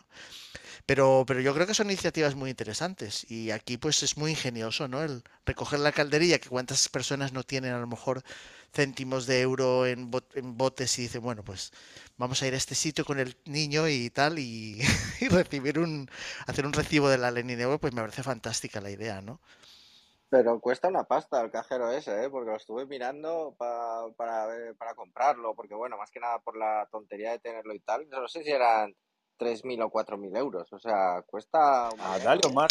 No sé te, hasta qué punto lo amortizas yo eso. creo que te sale más rentable poner a alguien que, que no tenga nada que hacer, y que recoja y que, y que le Eh, mande los sí, satoshis con una, con una Blue voy, Wallet. o sea, me pareció Yo mucho lo haría Pero ¿eh? Por Pondría una tiene que registrar el empleado, ¿sabes? Eso es más difícil. Eh, hay veces el Estado te, te imposibilita las ideas buenas, ¿sabes? Claro, pero fíjate que sería mucho más sencillo poner a alguien que realmente, yo qué sé, le, le recoja todos esos céntimos y le, y le pase el dinero equivalente, ¿no? Las- Como dice Omar, si es muy cara la máquina, pues obviamente la gente se lo planteará, ¿no? Vale, sí, es verdad. Y sabes que bueno, tiene esta función también medio pedagógica, ¿no? De enseñarle a la gente cómo funciona todo este proceso. Creo que también es una, un, un tiene un valor en ese sentido, ¿no? Solo para de pronto entender bien, calderilla para, usted, para, calderilla para ustedes en, en España son los, los- las monedas pequeñas, ¿no? De un centavo, diez centavos, esas cosas. Correcto. Sí, las monedas que están ahí, digamos que, la, que pueden estar, pasarse años Dale. en, en un porque, bolsillo o en la cocina, y que pesan porque mucho, yo, por ejemplo, y que pesan mucho al llevarlas en el sí. bolsillo y no las quieres para nada porque no te da ni para comprar un café. Entonces lo único que haces es llevar peso por la calle. bueno, en Perú decimos, le decimos sencillo. Yo no sé cómo se dice en Argentina esto, Juan, a las moneditas pequeñas. ¿Sencillo también? Juan, bueno, después me cuentas ahí. Y, y- y- Perdón, perdón, estaba en otra aplicación. Eh, cambio. cambio, También sencillo, sen- sencillo se dice. también sencillo, ¿no? Sí, sí, sí. y en, y en, en- en Salvador, se- Jeremy, ¿sabes cómo, cómo le dicen ustedes a las monedas pequeñas? ¿Tienen un nombre o no? También puede ser sencillo. Bueno, Le me cuentas. decimos igualmente ficha, le decimos nosotros, Fichas. fichas. Ah, ok, bueno. Eso es un poco más regional, ¿no? Porque Caldería Recho, yo cuando vi, yo cuando vi la noticia, yo me estaba imaginando como si fuera una sopa, una cosa, ¿sabes? Después, el título, ¿no? Después se puede convertir la caldería en, pues, Dios, excelente para la comida, ¿no? Pero no, después me di, que, me di cuenta que por el contexto eran estas moneditas, ¿no? Que, que todo el mundo siempre tiene, ¿no? Ese es el problema del dinero fiat. eh, se pierde tanto de valor que es muy probable que la gente ni lo guarde más, ¿no? Lo, lo despreciamos, aunque eh, si buscamos bien en casa aparecen ahí, ¿no? Sobre todo en el aspirador, Vos sabés que en el en sofá. Argentina pasó algo muy loco que se desvalorizó tanto la moneda argentina. eh, nosotros teníamos monedas de, eh, era de un peso, 50 centavos, 25, 10 centavos y 5 centavos. Las monedas de 5 y de 10 centavos en un momento desaparecieron del mercado, no había más monedas. Y era porque las personas se dieron cuenta que si derretían la moneda y la vendían como metal, ganaban más plata que el propio valor intrínseco de la moneda. Entonces las personas empezaban a derretir la moneda y la vendían como metal y ganaban más. Ahí de esa forma desaparecieron las monedas del mercado. Fue una locura. Dios mío, llegamos a este punto, ¿no? Pero bueno, se, se Es un poco como en Estados Unidos, de Estados Unidos los níqueles, ¿no? Ha subido el precio del níquel y por tanto, pues la moneda vale más derretida, ¿no? Digamos que, que por su propio valor estampado, ¿no? Una locura, ¿no? Son las, las cosas raras de la economía fiduciaria. Perfecto, chicos. Bueno, entonces ya que hemos aprendido sobre estas calderillas, y los españoles y sus calderillas, ¿ah? vamos a la próxima noticia entonces. Y aquí tenemos eh, algo que tal vez nuestro amigo Whisky, si está ahí. Whisky, ¿todo tranquilo ahí? ¿Estás bien? ¿Estamos Todo firmes? cool, man, todo cool.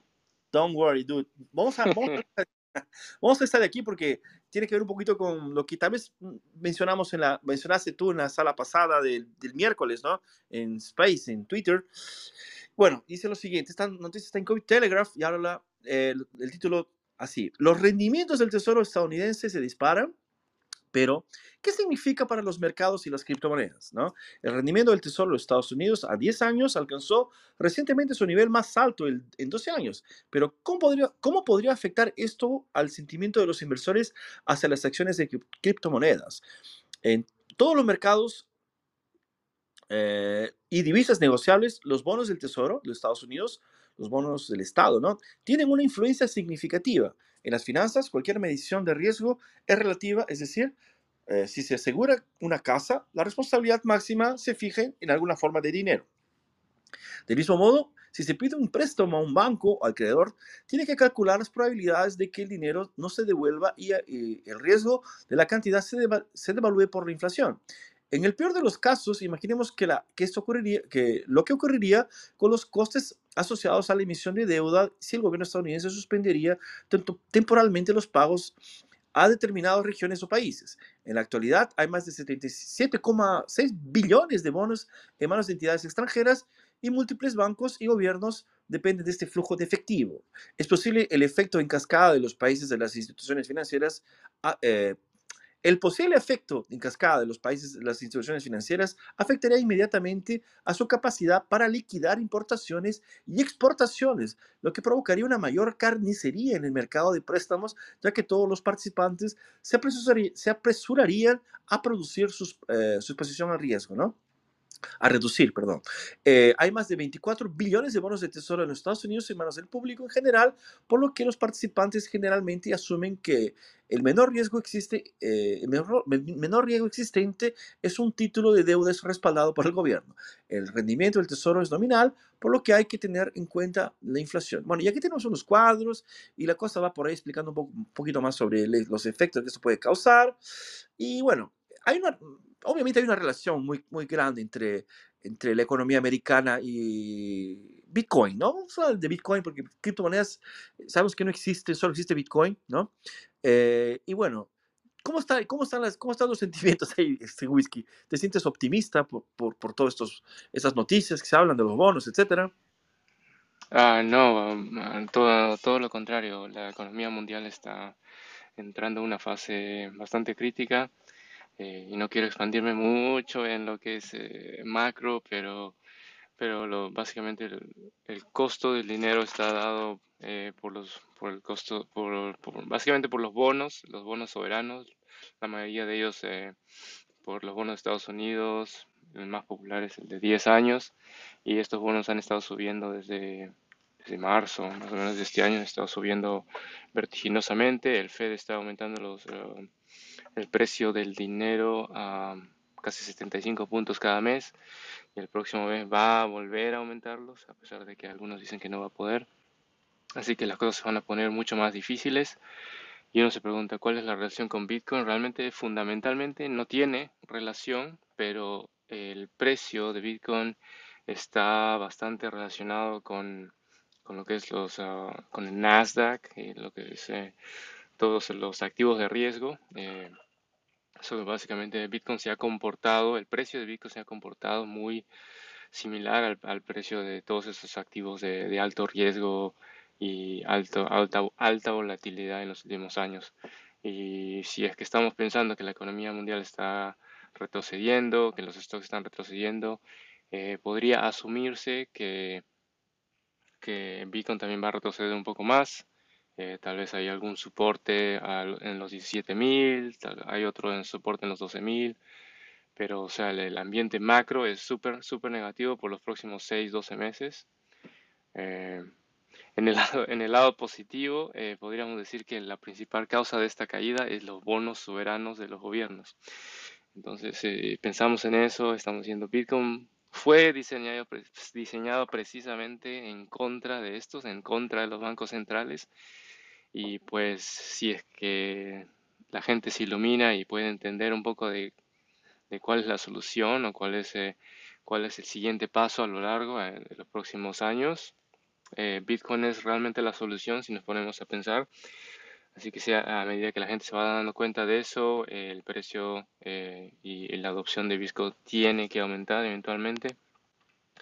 Pero sí los próximos meses van a ser, van a ser difícil para, difíciles para la economía global. Muy bien, Whisky, gracias por tu opinión. No, yo concuerdo contigo en ese sentido. ya estamos viendo estos efectos, ¿no? Y, hemos dicho también, no sé si, si te acuerdas, Whisky, que hemos hablado nos estamos hablando sobre esto, eh, que no es algo que, que, es de hoy día, ¿no? Es algo que esto de la inflación, eh, cómo va repercutiendo de una forma, los efectos se van expandiendo para todo lado, no son los bonos, son las bolsas, o es algún tipo de, de, de, limitación de una cosa, de, esto, falta, falta alguna cosa. lo, lo, más triste es que los políticos a veces dicen, ¿sabes qué cosa? Vamos a, a, a mejorar la inflación entonces voy a mandar imprimir tanta cantidad de... Entonces, esto, ah, lo único que saben hacer es esto, o sea, no, no, hay, no hay un efecto eh, contrario, ¿no? Si, si llegara un, hombre de verdad y dijera, ¿sabes qué? Vamos a cerrar aquí, vamos a cortar todos los funcionarios públicos, solo tal vez lo necesario hasta que este, haya un proceso de, realmente de eh, solución de toda esta deuda, ¿no? Porque además la inflación así, la inflación te, te, roba ahora, te roba en este momento cuando vas al mercado. La deuda le está robando a tus hijos que ni siquiera saben, pobrecitos, que cuando trabajen eh, habrá un, un, peso sobre lo que, van a, lo, que van, lo que van a gastar. Entonces, ese es el problema del, del dinero fiduciario. El problema fiat es, es, es, esto, ¿no? No, ¿no? no hay más que esto. Entonces, concuerdo contigo que las cosas van a, van a empeorar porque la impresión fue muy grande. Estamos sintiendo ahora los efectos y bueno, yo francamente, si veo Bitcoin más bajo, así ya, ya ¿sabes? Estoy sonriendo de oreja a oreja porque eh, voy a juntar muchos satoshis, sin duda, no, no tengo cómo negarlo. Sí, estamos en, definitivamente en, en, territorio de acumulación. Y si, si miras retrospectivamente, o sea, ¿qué importa si, si, si compras eh, Bitcoin ahorita a 20 o a, o a 17 o a 12? Eh, a, donde vamos es, es, completamente relevante. Es como, es como cuando hay gente en esta sala que compró en, en, en 5 mil o 4 mil dólares. Y, la diferencia entre comprarlo entre 4 mil y 5 mil dólares es insignificante o comprarlo a 500 o a 600 es, a este punto es completamente insignificante. Lo, más importante creo que en esta época es, mantenerse a flote. Va a haber bastante volatilidad en el mercado. Entonces, lo, que quiero decir eh, manteniéndose a flote es eh, que tengas un trabajo, que tengas pagadas tus cuentas, que tengas un, colchón de algunos meses para sobrevivir eh, y, aún no, y, no necesariamente ir all in en, cualquier cosa. son momentos difíciles que, van a, que vamos, a, vamos a estar en esto por algunos meses o años.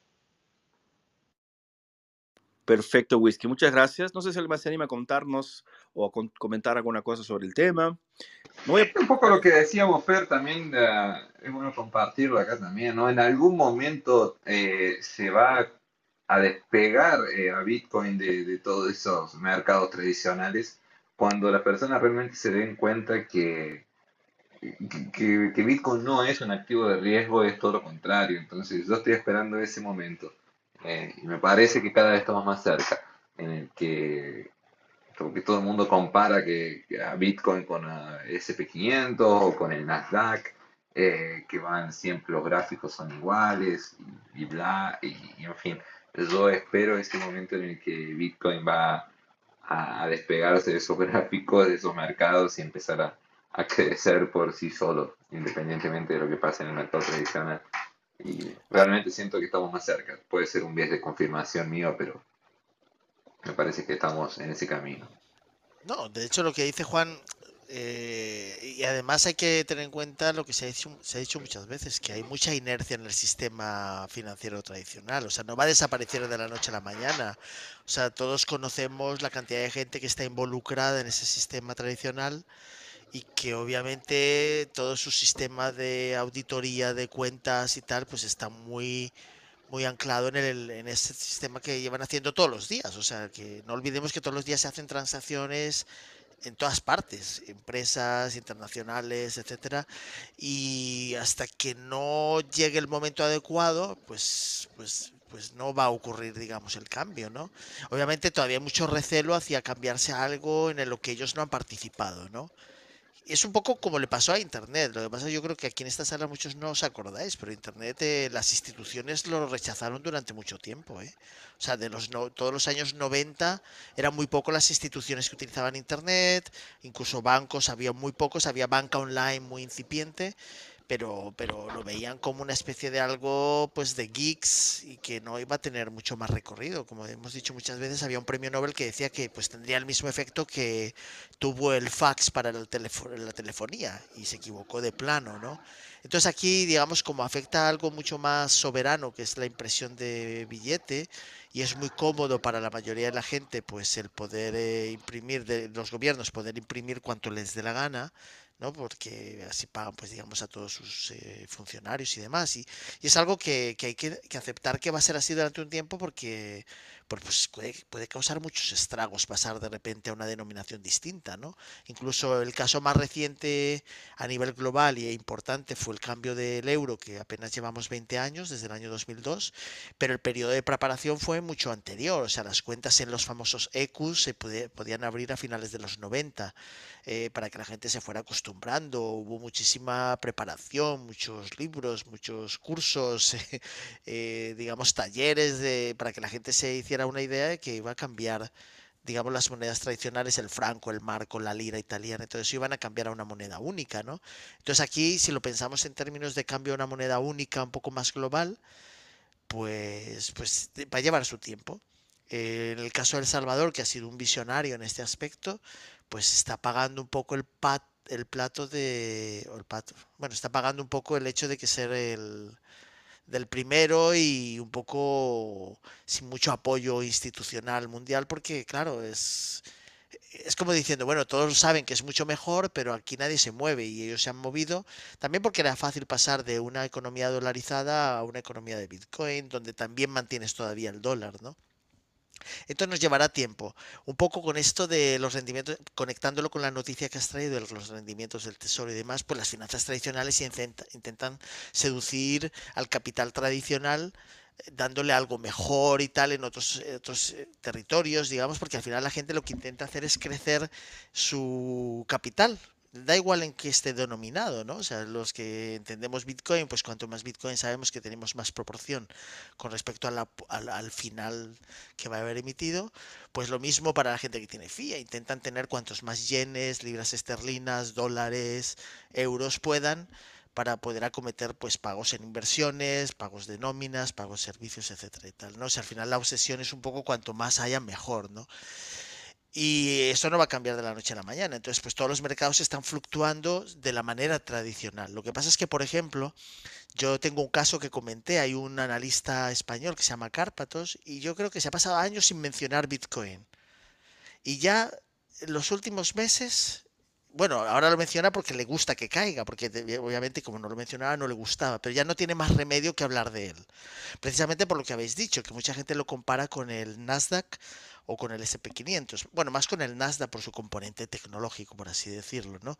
Entonces ya no le queda más remedio y lo ha incorporado a sus gráficos en los últimos meses, que es a mí me llama la atención, ¿no? Quiero decir, porque es una persona que desde los años 80 analiza los mercados tradicionales, las bolsas, etcétera, que ya es todo muy obsoleto, pero para él sigue funcionando porque todos los días, pues eso, los días de entre semana se abre la bolsa, ya sabes, de valores y tal, y los analiza, que si los bonos, que si arriba, que si abajo, pero no da, pero da palos de ciego. Y ahora ha incorporado Bitcoin como una especie de referencia del riesgo, lo llama él aversión o no al riesgo. Entonces, cuando sube Bitcoin, dice, mira, hay poca aversión al riesgo, quiere decir que la gente está tranquila, y así lo ve él, ¿no? Que es muy llamativo. Pero a mí me llama la atención que después de tantísimos años, y no reconocer que se ha equivocado, quiero decir, porque él podía haber analizado en el 2009, ¿no? Pero el 2000, yo qué sé, el 2013, el 2014, que había algo ahí que estaba permitiendo acumular, digamos, frente al riesgo que vivimos en los años, en el año 2008, por ejemplo, ese, esa cascada de, liquidaciones y donde se rescata la banca, ¿no? O sea, realmente ese es el momento fundamental por el cual ya Bitcoin, digamos, tiene la salida esta que tiene, ¿no? En el 2009, ¿no? El ver cómo se rescata la banca, donde el sistema tradicional se cae. Pero bueno, a base de imprimir, pues un poco la gente se le ha olvidado el 2008 y ahora parece que lo estamos repitiendo otra vez, ¿no? Lo que pasa es que parece como si estuviéramos ya eh, curados en salud, ¿no? decir, bueno, pues si se pasó el 2008, pues el 2022 se pasará bien también, ¿no? Entonces digamos que todavía veremos muchas etapas de estas donde las finanzas tradicionales se van a intentar defender, eh, mm, dar productos que a la gente les da la sensación de tranquilidad en cuanto a poder adquisitivo, pero al final van a pagar siempre los mismos. Los países con más inflación se comen todo el marrón, los países sudamericanos, los países africanos, es donde la pobreza aumenta mucho más. Digamos que a base de, mantener una, estabilidad aparente en los países, digamos, más poderosos, se está hundiendo más las economías del tercer mundo y, Sudamérica, ¿no? Y eso es una pena porque la gente no lo ve, pero son los que están pagando el pato, porque al final están muy dependientes del dólar, el dólar no hace más que imprimirse y ellos no se dan cuenta de que lo pagan con sus materias primas y demás, siguen vendiéndolas a Estados Unidos que no hace más que imprimir papel y no hace absolutamente nada por mejorar su producción. Y en esas estamos, en ese periodo fascinante, ¿no? De hasta que, como dice Juan, llegue un día en que la gente se dé cuenta y todos aquí con prisa, ¿sabes? A convertir todo a algo que realmente será lo que la gente te pida para poder hacer transacciones por bienes y servicios. Pasará muy rápido, ¿eh? yo creo que cuando llegue será una cuestión de un mes porque no podemos mantener esa volatilidad, o sea, llegará, se estabilizará y será pues un, un satoshi un dólar o 10 o 100, no sé, cuando llegue llegará una determinada cantidad y poco a poco irá, irá aumentando su valor cuando la gente se dé más cuenta. ¿no? Sí, y fue muy interesante, Antonio. Fíjate lo que pasó esta semana, como lo, como lo mencioné recién, lo que pasó en, Inglaterra. Se fue solamente eh, la, la, moneda nacional caer un poco, bueno, un poco, cayó bastante, pero, en fin, la, primera reacción de la, de, la mayoría de las personas jóvenes. No me imagino que no fue todo el país, fue correr hacia Bitcoin. Eh, eso, eso lo veo como algo muy positivo, como que ya está intrínseco en la persona. Bueno, si da si da mierda con mi moneda, eh, Bitcoin es la solución. Eh, eso me parece que es, un gran paso. Eh, no sé, lo, vi como algo muy positivo. Exactamente, ¿no? Sí, que, además la libra esterlina se ha comportado como una, como una shitcoin. Como una shitcoin, exacto. Totalmente. exactamente, ¿no? O sea, es, es, justamente esto, Juan, ¿no? Existe Bitcoin hoy día. Está rodando, está vivo. Abre melpum.com, vas a encontrar Bitcoin actualizando a 10 minutos aproximadamente, ¿no? Haciendo bloques, haciendo transferencias. O sea, los nodos están online, los, la cantidad de 30.000 nodos distribuidos a nivel eh, de, todo el mundo, ¿no? En todos los países, en la son gran mayoría. muchos más, Fernando, son muchos más. Lo que pasa es que hay públicos, por ejemplo, yo ya tengo esta semana cuatro nodos nuevos. Quiero decir, y hay muchos, no, y hay muchos en la red Onion. No, porque estoy haciendo el tema de la Lightning Network, quiero crear el, tal. Entonces quiero decir que son muchísimos más en la red Onion, etcétera. O sea, quiero decir, visibles, públicos con IP pública y tal, pues pueden ser unos 14.000, 7.000, dependiendo de cómo lo analices y tal, pero hay muchísimos más, ¿eh? probablemente haya medio millón fácil. Oh, wow. yo diría que mucho más, ¿eh? porque hay muchos canales privados con la Lightning. Es verdad, es verdad. Eso ya tiene un nodo, ¿no? Es verdad, sí, lo ponemos, lo ponemos en el lápiz, realmente es una cosa absurda. Y veamos, veamos que esto ya deja, deja en jaque mate, ¿no? al enemigo, ¿no? El enemigo es el, la impresora y el político fanfarrón que cree que es, el dueño del, de, es, tu dueño, ¿no? O sea, que es el dueño como si fueras eh, en época de los esclavos, ¿no? Le, debes a él eh, tu trabajo, le debes a él tu futuro, ¿no? Y esa es la, justamente la diferencia. Fernando, fíjate tú que uno, uno de los temas yo creo que cuesta más hacer entender a la gente que le atrae tanto el mundo de los NFTs y todas estas cosas colaterales y tal, es que, por ejemplo, la, la, latencia de la red de Bitcoin y el hecho de que sea cada 10 minutos ¿no? que se confirma un bloque, da tiempo a que todos los nodos estén casi siempre al 100% sincronizados. Quiero decir, tú empiezas a sincronizar un nodo, si no tienes un servidor muy potente, te está llevando aproximadamente seis días sincronizarlo bien, indexado y tal. O sea, hay maneras de hacerlo más rápido si no quieres toda la blockchain, ¿no? Pero siete días. Pero bueno, si accedes a una copia de seguridad, podrías hacerlo. Yo he conseguido hacerlo, por ejemplo, en aproximadamente dos horas y media pasar de un nodo a otro, pasando el archivo ya bajada, entonces tienes, puedes replicarlo muchísimo más fácil. Con las otras redes, como tienen millones de bloques y van cada pocos segundos, es que no hay manera de, mantener el ritmo. Y además son bloques mucho más pesados. De hecho, las, estas redes alternativas a Bitcoin, que tanto se jactan de decir que son el verdadero Bitcoin, es que no tienen nodos, porque no llegan a sincronizar esas blockchains excesivas, que precisamente era la cualidad fundamental de los bloques pequeños de Bitcoin. El, tener la capacidad de distribuirse en la red de manera rápida y que todos estén sincronizados si tú no tienes todos los nodos sincronizados con el libro de, balances, digamos, de transacciones vivas, pues la posibilidad de pagar doble pues es, bestial. Y de hecho, en esas redes como Ethereum y demás, ¿qué pasa? Pues hay muchos bots que hacen front running de las transacciones. ¿Por qué? Porque como eh, es muy difícil mantener todos los nodos al 100%, y de hecho en Ethereum debe haber uno, que es el Teamfura, que siempre está al 100%. Los demás van ahí con la lengua afuera y además gastando más y más recursos porque cuesta mucho sincronizar un full, un nodo completo, que es un terabyte. Si está recortado, el completo completo ya son 9 terabytes. Y os aseguro que un servidor bueno de 9 terabytes con buen ancho de bando y tal, ya no es tan barato como, como una Raspberry, por ejemplo, de, para, tener un nodo de Bitcoin, que es muchísimo más asequible, ¿no? 100 dólares, una cosa así, ¿no? Y es una cosa muy loca, ¿no? Y si ves que todas estas shitcoins, empezando con Ethereum, está todo en AWS, ¿no? O sea, todo Amazon Web Service, ¿no? está, todo, está todo centralizado así, absoluta, absurdamente, ¿no? E, es ridículo, es ridículo y es incomparable. Entonces, todo esto, ¿no? Esto, hace que cuando uh, pase alguna cosa, independientemente en qué lugar estés, ¿no? Eh, puedes buscar inclusive, ¿no? ¿Cómo puedo salir de, eh, de la economía de mi país? Mi, mi, político, mi presidente tiene un, un, problema mental, ¿no? Decidió subir los intereses. Va a aparecer las respuestas, ¿no? Bitcoin, Bitcoin, Bitcoin. Justamente para que la gente pueda encontrar. Fernando, perdona que te interrumpa. Eh, con lo que acabas de decir, es que acabo de acordarme de algo muy importante y es estamos construyendo esa red alternativa de pagos. Quiero decir, igual que las finanzas tradicionales han construido pues el sistema Visa, Mastercard, la red SWIFT interbancaria con organizaciones y a bases de leyes y, coacciones y con limitaciones y con todo tipo de no sé cómo decirlo, como de penalizaciones a la gente que lo usa y si hay días que no, que se puede, que si te restringen, que si esta cantidad no vale, que si la ley anti lavado de, dinero, etcétera y tal. O sea, ellos han creado una red, ¿no? Las finanzas tradicionales, pero nosotros estamos creando una completamente distinta, rápida, fiable, verificable, que es el propio Bitcoin con su red, digamos, la Lightning Network. O sea, tú fíjate, no hay prisa. Quiero decir, al final, cuando se quieran dar cuenta, se van a dar cuenta de que la gente dice, bueno, pero ¿para qué voy a utilizar las finanzas tradicionales que me ponen todo tipo de trabas? Que me pueden, digamos, quitar la cuenta cuando les dé la gana porque no les apetece o porque he hecho una transacción con alguien que no está dentro, pues con Rusia, por ejemplo, en un momento delicado, o con otro país que está en una lista negra, ¿no? O con un banco que de repente se ha comportado mal y entonces todas sus operaciones las restringen. ¿Sabes? Quiero decir, y tenemos una línea completamente donde el ciudadano decide hacer una transacción con otro, ciudadano, ¿no? Estamos en un momento precioso de, la historia de crear una red completamente alternativa, paralela, que, va, que funciona y va a funcionar muchísimo mejor. Exactamente, muy bien dicho, ¿no? Y justamente eso es como si fuera un seguro ¿no? que haces contra la estupidez de, los, de los políticos, ¿no?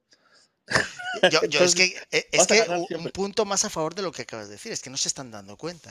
O sí se están dando cuenta, se están haciendo los locos, pero de la manera más patética, porque realmente si yo fuera, digamos, político, diría, es que, oye, me la están metiendo doblada, están montando aquí una cosa tremenda, y, es que se tal. Entonces quiero decir, o son realmente ah, inútiles pero realmente, o sea, si tú lo analizas bien y pones a la gente a trabajar, les tienen que estar diciendo, oye, que esto se os va de las manos, o sea, que, que en un momento dado todas las finanzas tradicionales van a, van a caer por su propio peso, no se van a utilizar, van, pues la gente las utilizará durante un tiempo hasta que se, se vuelvan inusables, ¿no? Eso es como el comienzo de Internet, había redes alternativas como Ibertex, eh, France Telecom, ya tenía también una, una, nativa, pues todas se dejaron en desuso y eran las que querían eh, promover las operadoras telefónicas, ¿sabes? Quiero decir, pero se les fue, o sea, no, no, no funcionó porque eran propietarias, había montones de trabas y de repente estaba el Internet, que era abierto, libre, cualquiera se podía abrir una página web, comunicarse con otros, etcétera, los,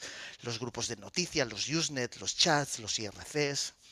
Y entonces, ¿qué iba a hacer la gente? Una línea propietaria que de 9 a, a 10 de la noche podías utilizar, pero luego ya no, ¿sabes? Completamente fiscalizada y, y supervisada o algo muchísimo más libre, ¿no? No, exactamente eso. No, son los usuarios que te vienen dictando las reglas, ¿no? Y eso es uno, tal vez uno de los grandes diferenciales de nuestro boletín de la semana y nuestro club y de la gente que está aquí encima, que yo sé que todos aquí arriba son usuarios de Bitcoin, que es la gran diferencia de cualquier economista o cualquier idiota que, que dice que entiende de criptomonedas, etcétera, etcétera, que tiene su, su compra en, en, en Binance, ¿no? Cree que tiene Bitcoin, pobrecito, ¿no? Pero bueno, en fin. Chicos, vamos a la próxima, ¿qué les parece? Dale. Pero, pero Fernando, de todas maneras, quiero decir que el que compra utilizando un exchange no quiere decir que lo haga mal. El problema es que lo deje ahí como siempre ha dicho Omar muchas veces aquí, o sea, la gente está utilizando el exchange para cambiar de dólares en el aeropuerto y les está dejando el dinero ahí. Eso es lo absurdo. Puede dejarlo durante un tiempo, pero puede, pero lo suyo es que se lo lleve de manera nativa y lo utilice, ¿no? Que es, ya esa sería ya más idea mía, ¿no? Que cuanto más se utiliza mejor, ¿no? Porque tú no notarías la fluctuación si utilizas ese Bitcoin de una manera más en el sentido de eh, cuando realmente te da más poder requisitivo utilizarlo e intentar pedir a la gente que te lo acepte como tal, ¿sabes? A, la persona que tenga esté en alquiler, pues pedirle al, al, casero que le acepte Bitcoin o una parte en Bitcoin. Poco a poco ir introduciendo a la gente, pero la gente no está haciendo el esfuerzo suficiente, ¿no? Un poco porque el hecho de holdear eh, ha calado muy hondo, ¿no? Y yo creo que sigo diciendo y defenderé siempre que es un error eso de holdear absolutamente todo Bitcoin, porque entonces pierde su cualidad fundamental que es hacer transacciones, ¿no? Exactamente. Es por eso que tal vez la gente, estos, estos dinosaurios se hayan movido esa billetera al inicio de la noticia que vimos, tal vez eh, eh, justamente buscando esto, ¿no? De, de, hacer que la moneda circule. Perfecto, chicos. Entonces, vamos a, no te preocupes que vamos a continuar hablando sobre esto. Hay, hay varias opciones, varias oportunidades. Eh, déjame aprovechar para, para, solo hacer la publicidad adecuada. Estamos en este, eh, nuestro canal aquí en Bitcoin Latino, que es nuestro club, en el cual eh, hablamos de Bitcoin. Hacemos estas salas todos los viernes para que nos están escuchando por primera vez. Hablamos eh, de Bitcoin como la visión maximalista. ¿no? Había ya mencionado que somos Bitcoiners, que nos gusta Bitcoin y que claro que aceptamos cualquier crítica sobre Bitcoin, claro que aceptamos cualquier persona que suba aquí para preguntar al respecto de qué se trata esto, que tenga cualquier tipo de duda. No, como lo ha dicho Omar, no existen dudas malas, ¿no? Todas las dudas son buenas porque hay gente que a veces tiene dudas o ha caído en un golpe, ha caído en un esquema y piensa que eso puede ser algo parecido, ¿no? Eh, ya, les, ya les digo que si haces las cosas bien, Bitcoin te va a ayudar mucho, ¿no? pero también es una palabra que está de moda y mucha gente que la utiliza mal. Entonces, como todo en el mundo, ¿no? Es bueno tomar siempre su propia eh, atención al tema, ¿no? Y claro, y con cuidado hacer tu propia investigación. Chicos, vamos a, y claro, también estamos haciendo nuestra versión en podcast los, eh, los martes, ¿no? Y estamos mandando por email también a la gente que, que me manda un, me, me saluda en semana Bitcoin, arroba Gmail. Yo puedo mandarles también las noticias que, que, tratamos aquí. Algunas que se quedan también pueden recibirlas. Chicos, vamos a la próxima noticia. ¿Qué les parece? Todo tranquilo ahí. Vamos a estar aquí que habla sobre cómo eh, la gente busca opciones, ¿no? Las alternativas están ahí, como la gente que, que, mencionamos en la noticia pasada, que de pronto cuando escucharon al respecto de este movimiento económico en, en Reino Unido, fueron directo para algunos comprar Bitcoin. Aquí tenemos el otro, ¿no? Una, otro uso, otra forma, ¿no? Esta noticia está en cointelegraph.com y habla sobre un luchador de argentino de la UFC que recibirá sus pagamentos en stablecoins. Calma, calma, vamos a hablar, llegar a Bitcoin, pero vean que estamos andando hacia ¿no? un poquito la tecnología. Es así, eh, Guido el Ninja Canetti, no sé si lo conoces, eh, Juan, ahí, será uno de los atletas argentinos que cobrará 100% en criptomonedas, ¿no? siguiendo los pasos de otros luchadores de la UFC, el luchador argentino de 42 años, Guido Canetti se convertirá en uno de los atletas argentinos a recibir pagos a través de la plataforma Bitware en dólares digitales, stablecoins, ¿no? La herramienta indispensable para el todo lo aquel que gane dinero desde el extranjero, ya que, no, los, los- ya que sin estos, estos criptoactivos se ve forzado a especificar, ¿no? O sea, colocarlo en peso y exponer sus ahorros a la volatilidad y la devaluación de la moneda argentina. Eh, bueno, la noticia habla sobre eso. Yo amo mi país y estoy muy contento de tener la posibilidad de, mantener un buen estilo de vida acá, mientras que recibo mis pagos de forma segura y conservando mi, patri- mi patrimonio de la mejor manera de- en dólares, ¿no? Es, ah, es un lujo poder ganar en dólares y al mismo tiempo vivir al rodeado de personas con las que quiero. Bueno, y básicamente es esto, la noticia habla sobre esto. Eh, yo voy a dar la visión, ¿no? Bitcoin sobre esto. La, la cuestión es la siguiente, ¿no? Eh, esta persona está recibiendo en dólares porque, claro, él está allá y todo lo demás. Y también tal vez porque no sepa que los dólares van a, van a, a su- sufrir devaluación. En el momento que alguien pare y le explique, mira, ¿sabes qué cosa? Este, tus dólares hoy día pueden tener grandes, grandes eh, chances de valer menos de aquí a unos, a unos días, un mes, dos meses, no sé. Y si quieres guardar dinero para una época futura, es mejor que lo guardes en, tal vez en Bitcoin. De aquí, no sé si lo quieres dejarlo como ahorros de 10 años o para jubilarte, una cosa así, ¿no? Aquí tiene 42, ya está bueno pensar en una cosa del tipo, ¿no? Pero veamos que mm, eh, ya la gente está saliendo, mismo que fuera para stablecoins, que que práctica- prácticamente para mí también es un shitcoin, ¿no? Eh, ya se está creando, ¿no? Esta necesidad, esta urgencia, ¿no? En los deportistas que, que hacen este tipo de actividades lejos de sus países a veces, ¿no? Y que ven la alternativa, ¿no? Que está ahí. Obviamente que lo ideal sería Bitcoin. Yo creo que él va a llegar a esta conclusión en un momento u otro, ¿no? Me imagino que va a ser, va a ser esto, ¿no? Pero ya vemos que cualquier cosa es mejor que el peso, ¿no? Infelizmente, Juan, ¿qué te parece? No, sin duda. eh, yo entiendo lo, lo que está haciendo este muchacho, eh, más allá de, de que, de que sí, realmente la, la mejor opción sería, sería Bitcoin para él, pero no es solo él, ¿no? Eh, Él es el caso conocido, porque me imagino que también está haciendo la publicidad de, de esa plataforma, pero hay muchísima gente que está aceptando stablecoins en Argentina justamente para, para huir de la, del peso argentino. Y el problema que tienen es que si vos trabajás para el extranjero y cobras, eh, cobras en dólares a través de, de- de la cuenta bancaria, por ejemplo, que, que ahí estás bajo las amarras de, de- las regulaciones estatales, eh, tu plata, bueno, tu plata no te la, no, no te la entregan en dólares, tu plata te la entregan en pesos a una cotización que es prácticamente la mitad de la cotización real. O sea, vos perdés eh, literalmente casi el 50% y hasta un poquito más a causa de los impuestos de- de- de- de tu dinero. Entonces, eh, evidentemente que todo el pueblo argentino necesita eh, soluciones para, para evadir ese, ese tipo de, de robo, ¿no? Que es literalmente un robo. Eh, y bueno, encontraron en las stablecoins un- una, una gran solución.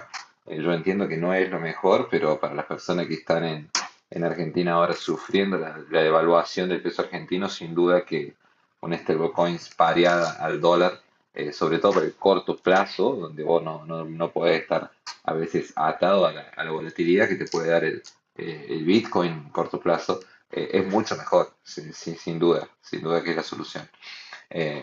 Las stablecoins están dando una, una gran solución para, para los argentinos hoy en día. Perfecto, muy bien, chicos. Este, una cosa que me quedó, me quedó en la cabeza, Antonio. Tú, hasta, tú tienes un podcast, tú nunca nos has contado sobre esto. ¿Te gustaría comentar ahora o quieres tratarlo después, en otra No, hora? no, las, las salas que tenemos también de Educa Cripto, pues tenemos un Ah, es rincón verdad, de verdad, Bitcoin es que verdad. abrimos hace unos meses. Y entonces, pero un poco para hablar de temas más técnicos, profundizar más, no es tanto para que la gente entre y critique si vale o no vale, sino para el que realmente quiere saber más sobre Bitcoin y sus especificaciones técnicas, que, por ejemplo, ahora cuando hablemos de la Lightning Network más en profundidad, pues realmente qué son los canales, qué, qué es realmente la Lightning Network, cómo funciona, ¿no? ¿Qué, qué son estas, eh, digamos, diferentes aplicaciones que existen en el mercado que te permiten gestionar un nodo y, y, dar liquidez para facilitar las transacciones entre unos y otros, ¿no? Es un poco más, más técnico, ¿eh? O sea, realmente llegaremos a, nos meteremos un poco en aspectos que a lo mejor no están al alcance y además que la mayoría de la gente no necesita saber, ¿no? Quiero decir, eso es como cuando eh, ahora mismo la gente tiene un, smartphone, pues no necesita saber por qué funciona o cómo funciona Clubhouse exactamente por debajo, ¿no? Abre Clubhouse y, entra en esta sala y pregunta, ¿no? Porque es el uso que tiene, ¿no? Pero hay gente que tiene a veces la necesidad de saber un poco más cómo funciona, cómo se...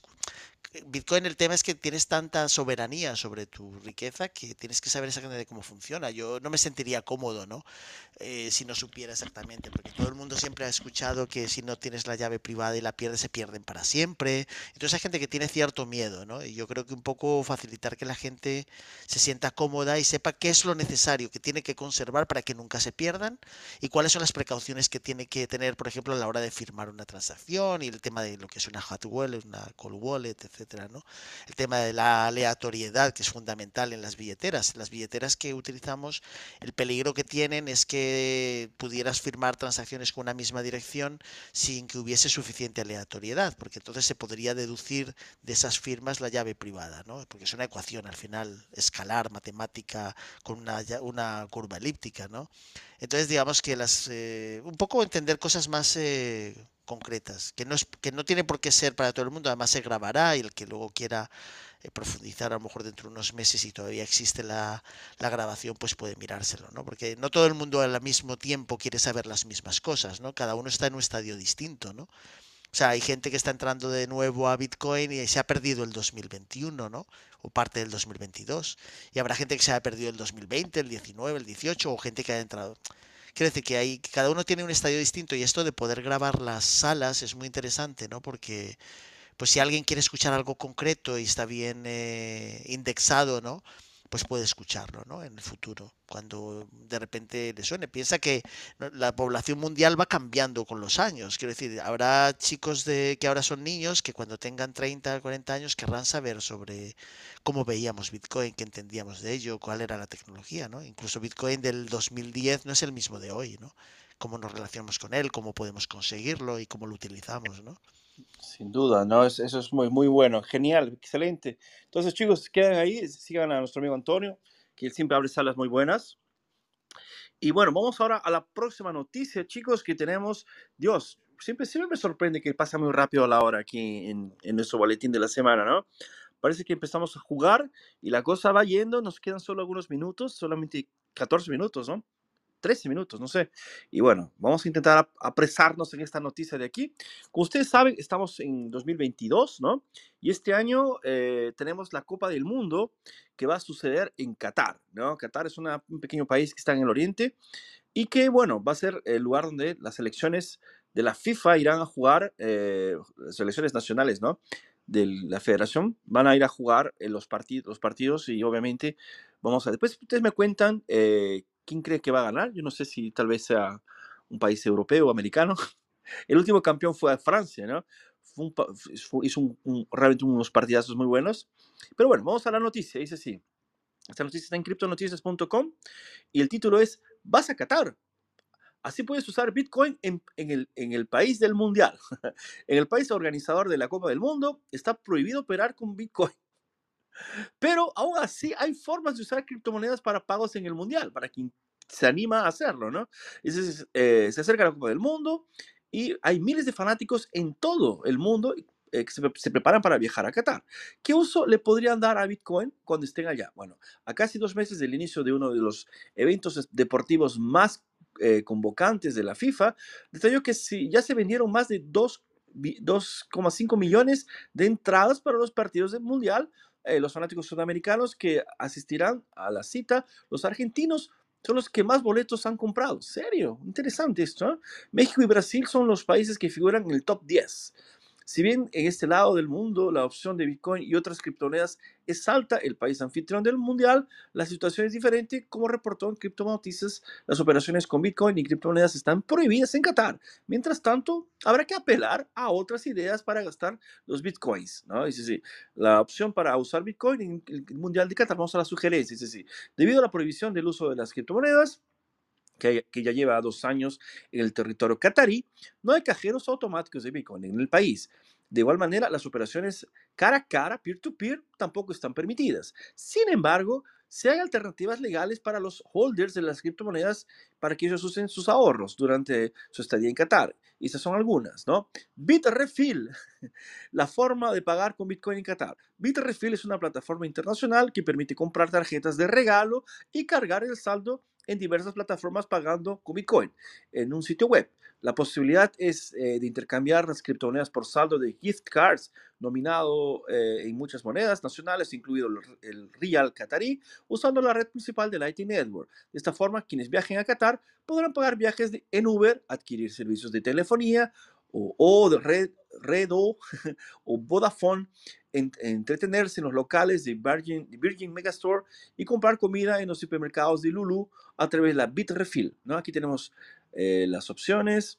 Además de Bitcoin, la plataforma acepta pagos en otras shitcoins, ¿no? Bueno, en fin.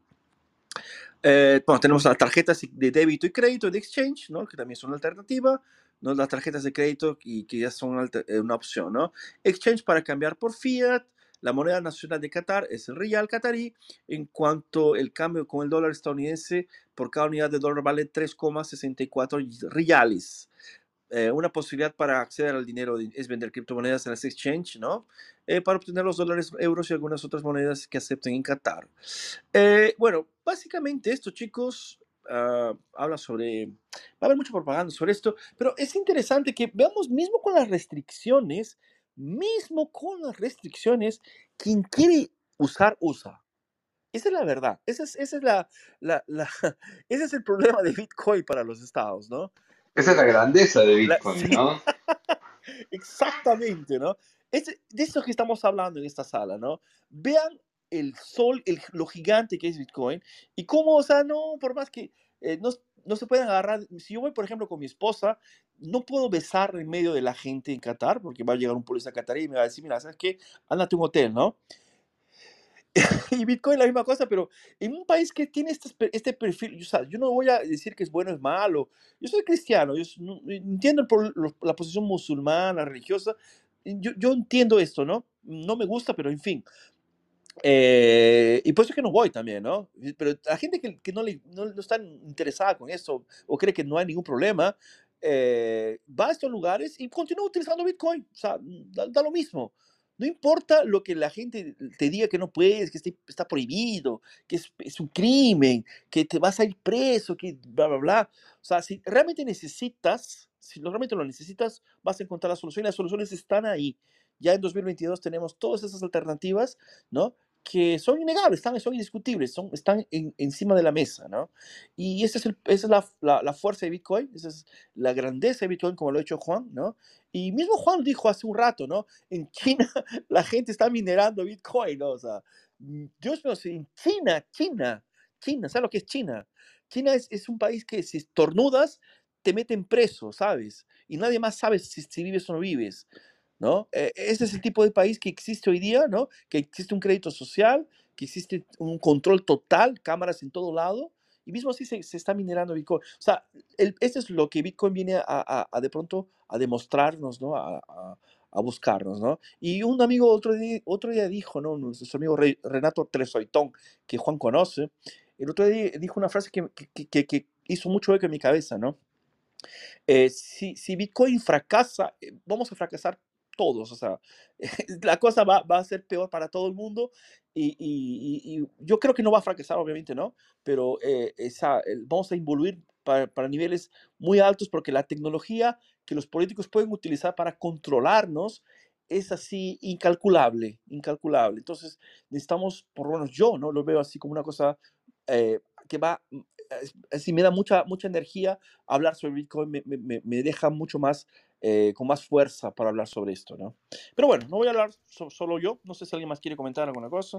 de hecho, Fernando, quiero decir que el, el problema hoy en día no es pagar con Bitcoin, ¿no? Porque como comentaba muchas veces Fer- Juan hace bastantes meses, hay tarjetas que te permiten, digamos, rellenar el saldo y pagar utilizando la red Visa o Mastercard, rellenar con Bitcoin, ¿no?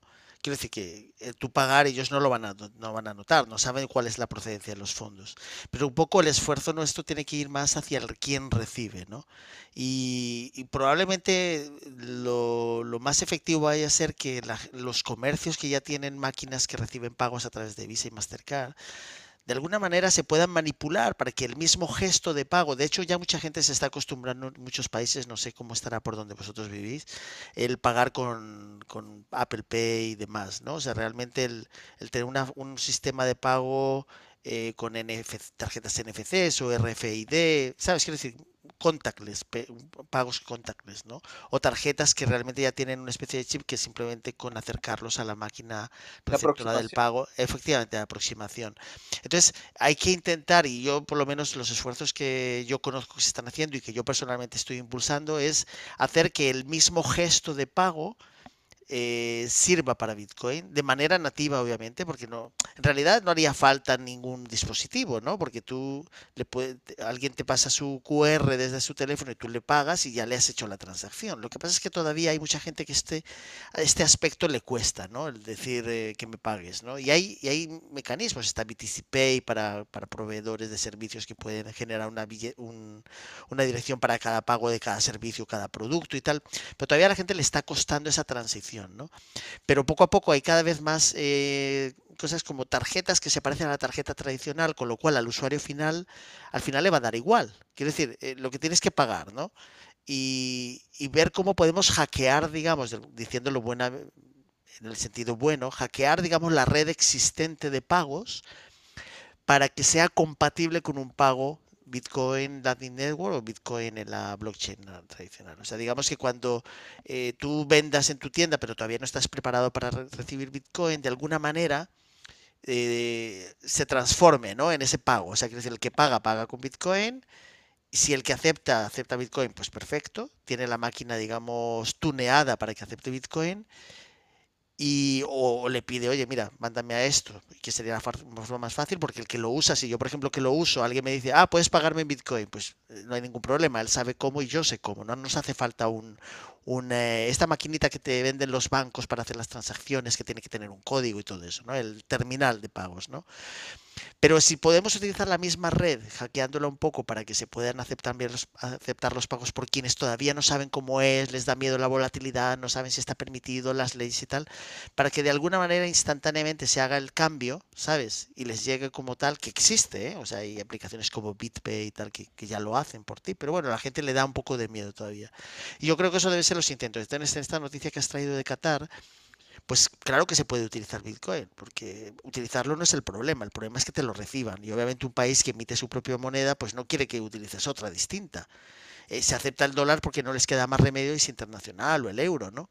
Pero ya si es Bitcoin, pues prefieren decir que no. Pero no van a poder evitarlo, igual que en China está prohibido navegar en Internet de manera abierta en sitios web determinados, pero los chinos navegan cuando les dé la gana, como ha dicho Juan, también minan, confirman bloques de Bitcoin a pesar de las prohibiciones. Quiero decir, la libertad es muy difícil de suprimirla, al final termina triunfando en todos los sentidos, ¿no? Quiero decir, la gente siempre va a optar por más libertad, no por menos libertad. Sí, gracias a Dios, ¿no? Chicos, Dios, se pasó rápido. Estamos casi llegando a la recta final. Impresionante, ¿no? Pasa muy rápido estas salas. Vamos a empezar a hacer, creo, tres horas. No sé. Creo, no aguantamos, ¿no? Tres horas es mucha, mucha cosa, ¿no? No, la gente de España se nos va a dormir acá adentro. Sí, sí. A Omar, yo sé que está durmiendo porque él se toma los vinos en la, antes de la sala. Y No, no, no, no, en todo caso sería cerveza. Yo de vino no, no soy. Pero no, que es va, yo tempranillos. horario LATAM.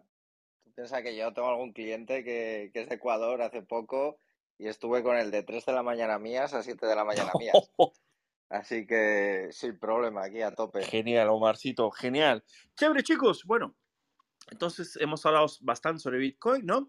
Eh, yo no quiero traer otra noticia porque no nos va a dar tiempo para, para comentarla más. Yo sé si, si, si ustedes tienen, creen que España va a ser campeón del mundo en esta Copa, Antonio Omar. ¿Realmente piensan que España va a hacer un buen papel? ¿Va para la final? ¿Ustedes creen? Yo es que soy muy raro hasta para esto. O sea, yo no veo el fútbol normal, yo veo el fútbol americano. O sea, con eso te lo digo todo. Yo soy de la NFL. No, no veo el fútbol español. Hablando de NFL, esta película, eh, ¿cómo se llama? Estaba en HBO Max. Yo la vi esta semana sobre Underdog. Excelente, casi lloré, ¿sabes? Muy buenas. Habla sobre un jugador de la, de la NFL, ¿no? Sobre su trayectoria y realmente es muy, muy buena para quien le gusta el NFL.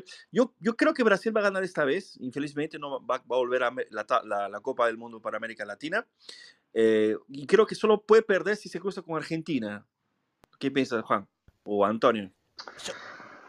Yo creo que todavía no estudié cómo, cómo puede ser la, la, la llave, pero bueno, yo estoy muy, muy confiante en que esta copa se viene para, para Sudamérica, entre Brasil y Argentina. Uno de, los- uno de esos dos. Hombre, es que sois los dos países que eh, han acaparado la mayoría, ¿no? Digamos Brasil, Argentina. O sea, quiero decir que o- los dos podéis tener razón, ¿no? Uno de los Sí, dos es que, razón. o sea, quiero decir. es que realmente justo llegó en que los dos, las dos selecciones están en un buen nivel y está coincidiendo con que varias selecciones normalmente fuertes de, de Europa están, están bastante flojas, ¿no? Como Alemania. Bueno, la única que está, está bastante bien es Francia, ¿no? Pero Francia puede ir por el bicampeonato. Sí, sin ofender, yo creo que España no tiene ninguna chance este, este año. Yo, yo, a mí no me ofende porque tampoco, un poco como Omar, no me gusta el fútbol. O sea, quiero decir, eh, si me gusta algo es un poco el baloncesto de la NBA y tampoco soy muy furofo. O sea, que... Muy bien, chicos. Bueno, llegamos a la recta final. Yo tengo que agradecer, no, claramente, obviamente, agradecer a Dios por esta semana maravillosa que tuvimos. Agradecerles a todos los que nos están escuchando, a la gente que está aquí arriba, ¿no? Antonio, un fuerte abrazo. Omar, Juan, Jeremy de Salvador, ¿no? Que siempre está con nosotros. Eh, y, y a toda la gente que nos acompañó, ¿no? Un excelente fin de semana, chicos. Muchas gracias por participar. ¿Quieren contar alguna cosa? ¿Despedirse, tal vez? ¿No? Agradecer nomás hasta la próxima y bueno, y a invitarlos a nuestra sala de los miércoles también, a los que están acá en, en el Space de Twitter, eh, todos invitados a las 3 de la tarde, horario de Brasil, no sé qué hora sería por Sí, esto. pero dejamos Yo, yo, Fernando, yo añadiría que terminamos en el bloque 756.435. confirmado. Normalmente, bueno, ya sabes, eh, vamos de 1008 bloques en 1008 bloques, ¿no? Son 2016 bloques cada dos semanas, que es cuando se revisa la dificultad en la, en la blockchain de Bitcoin.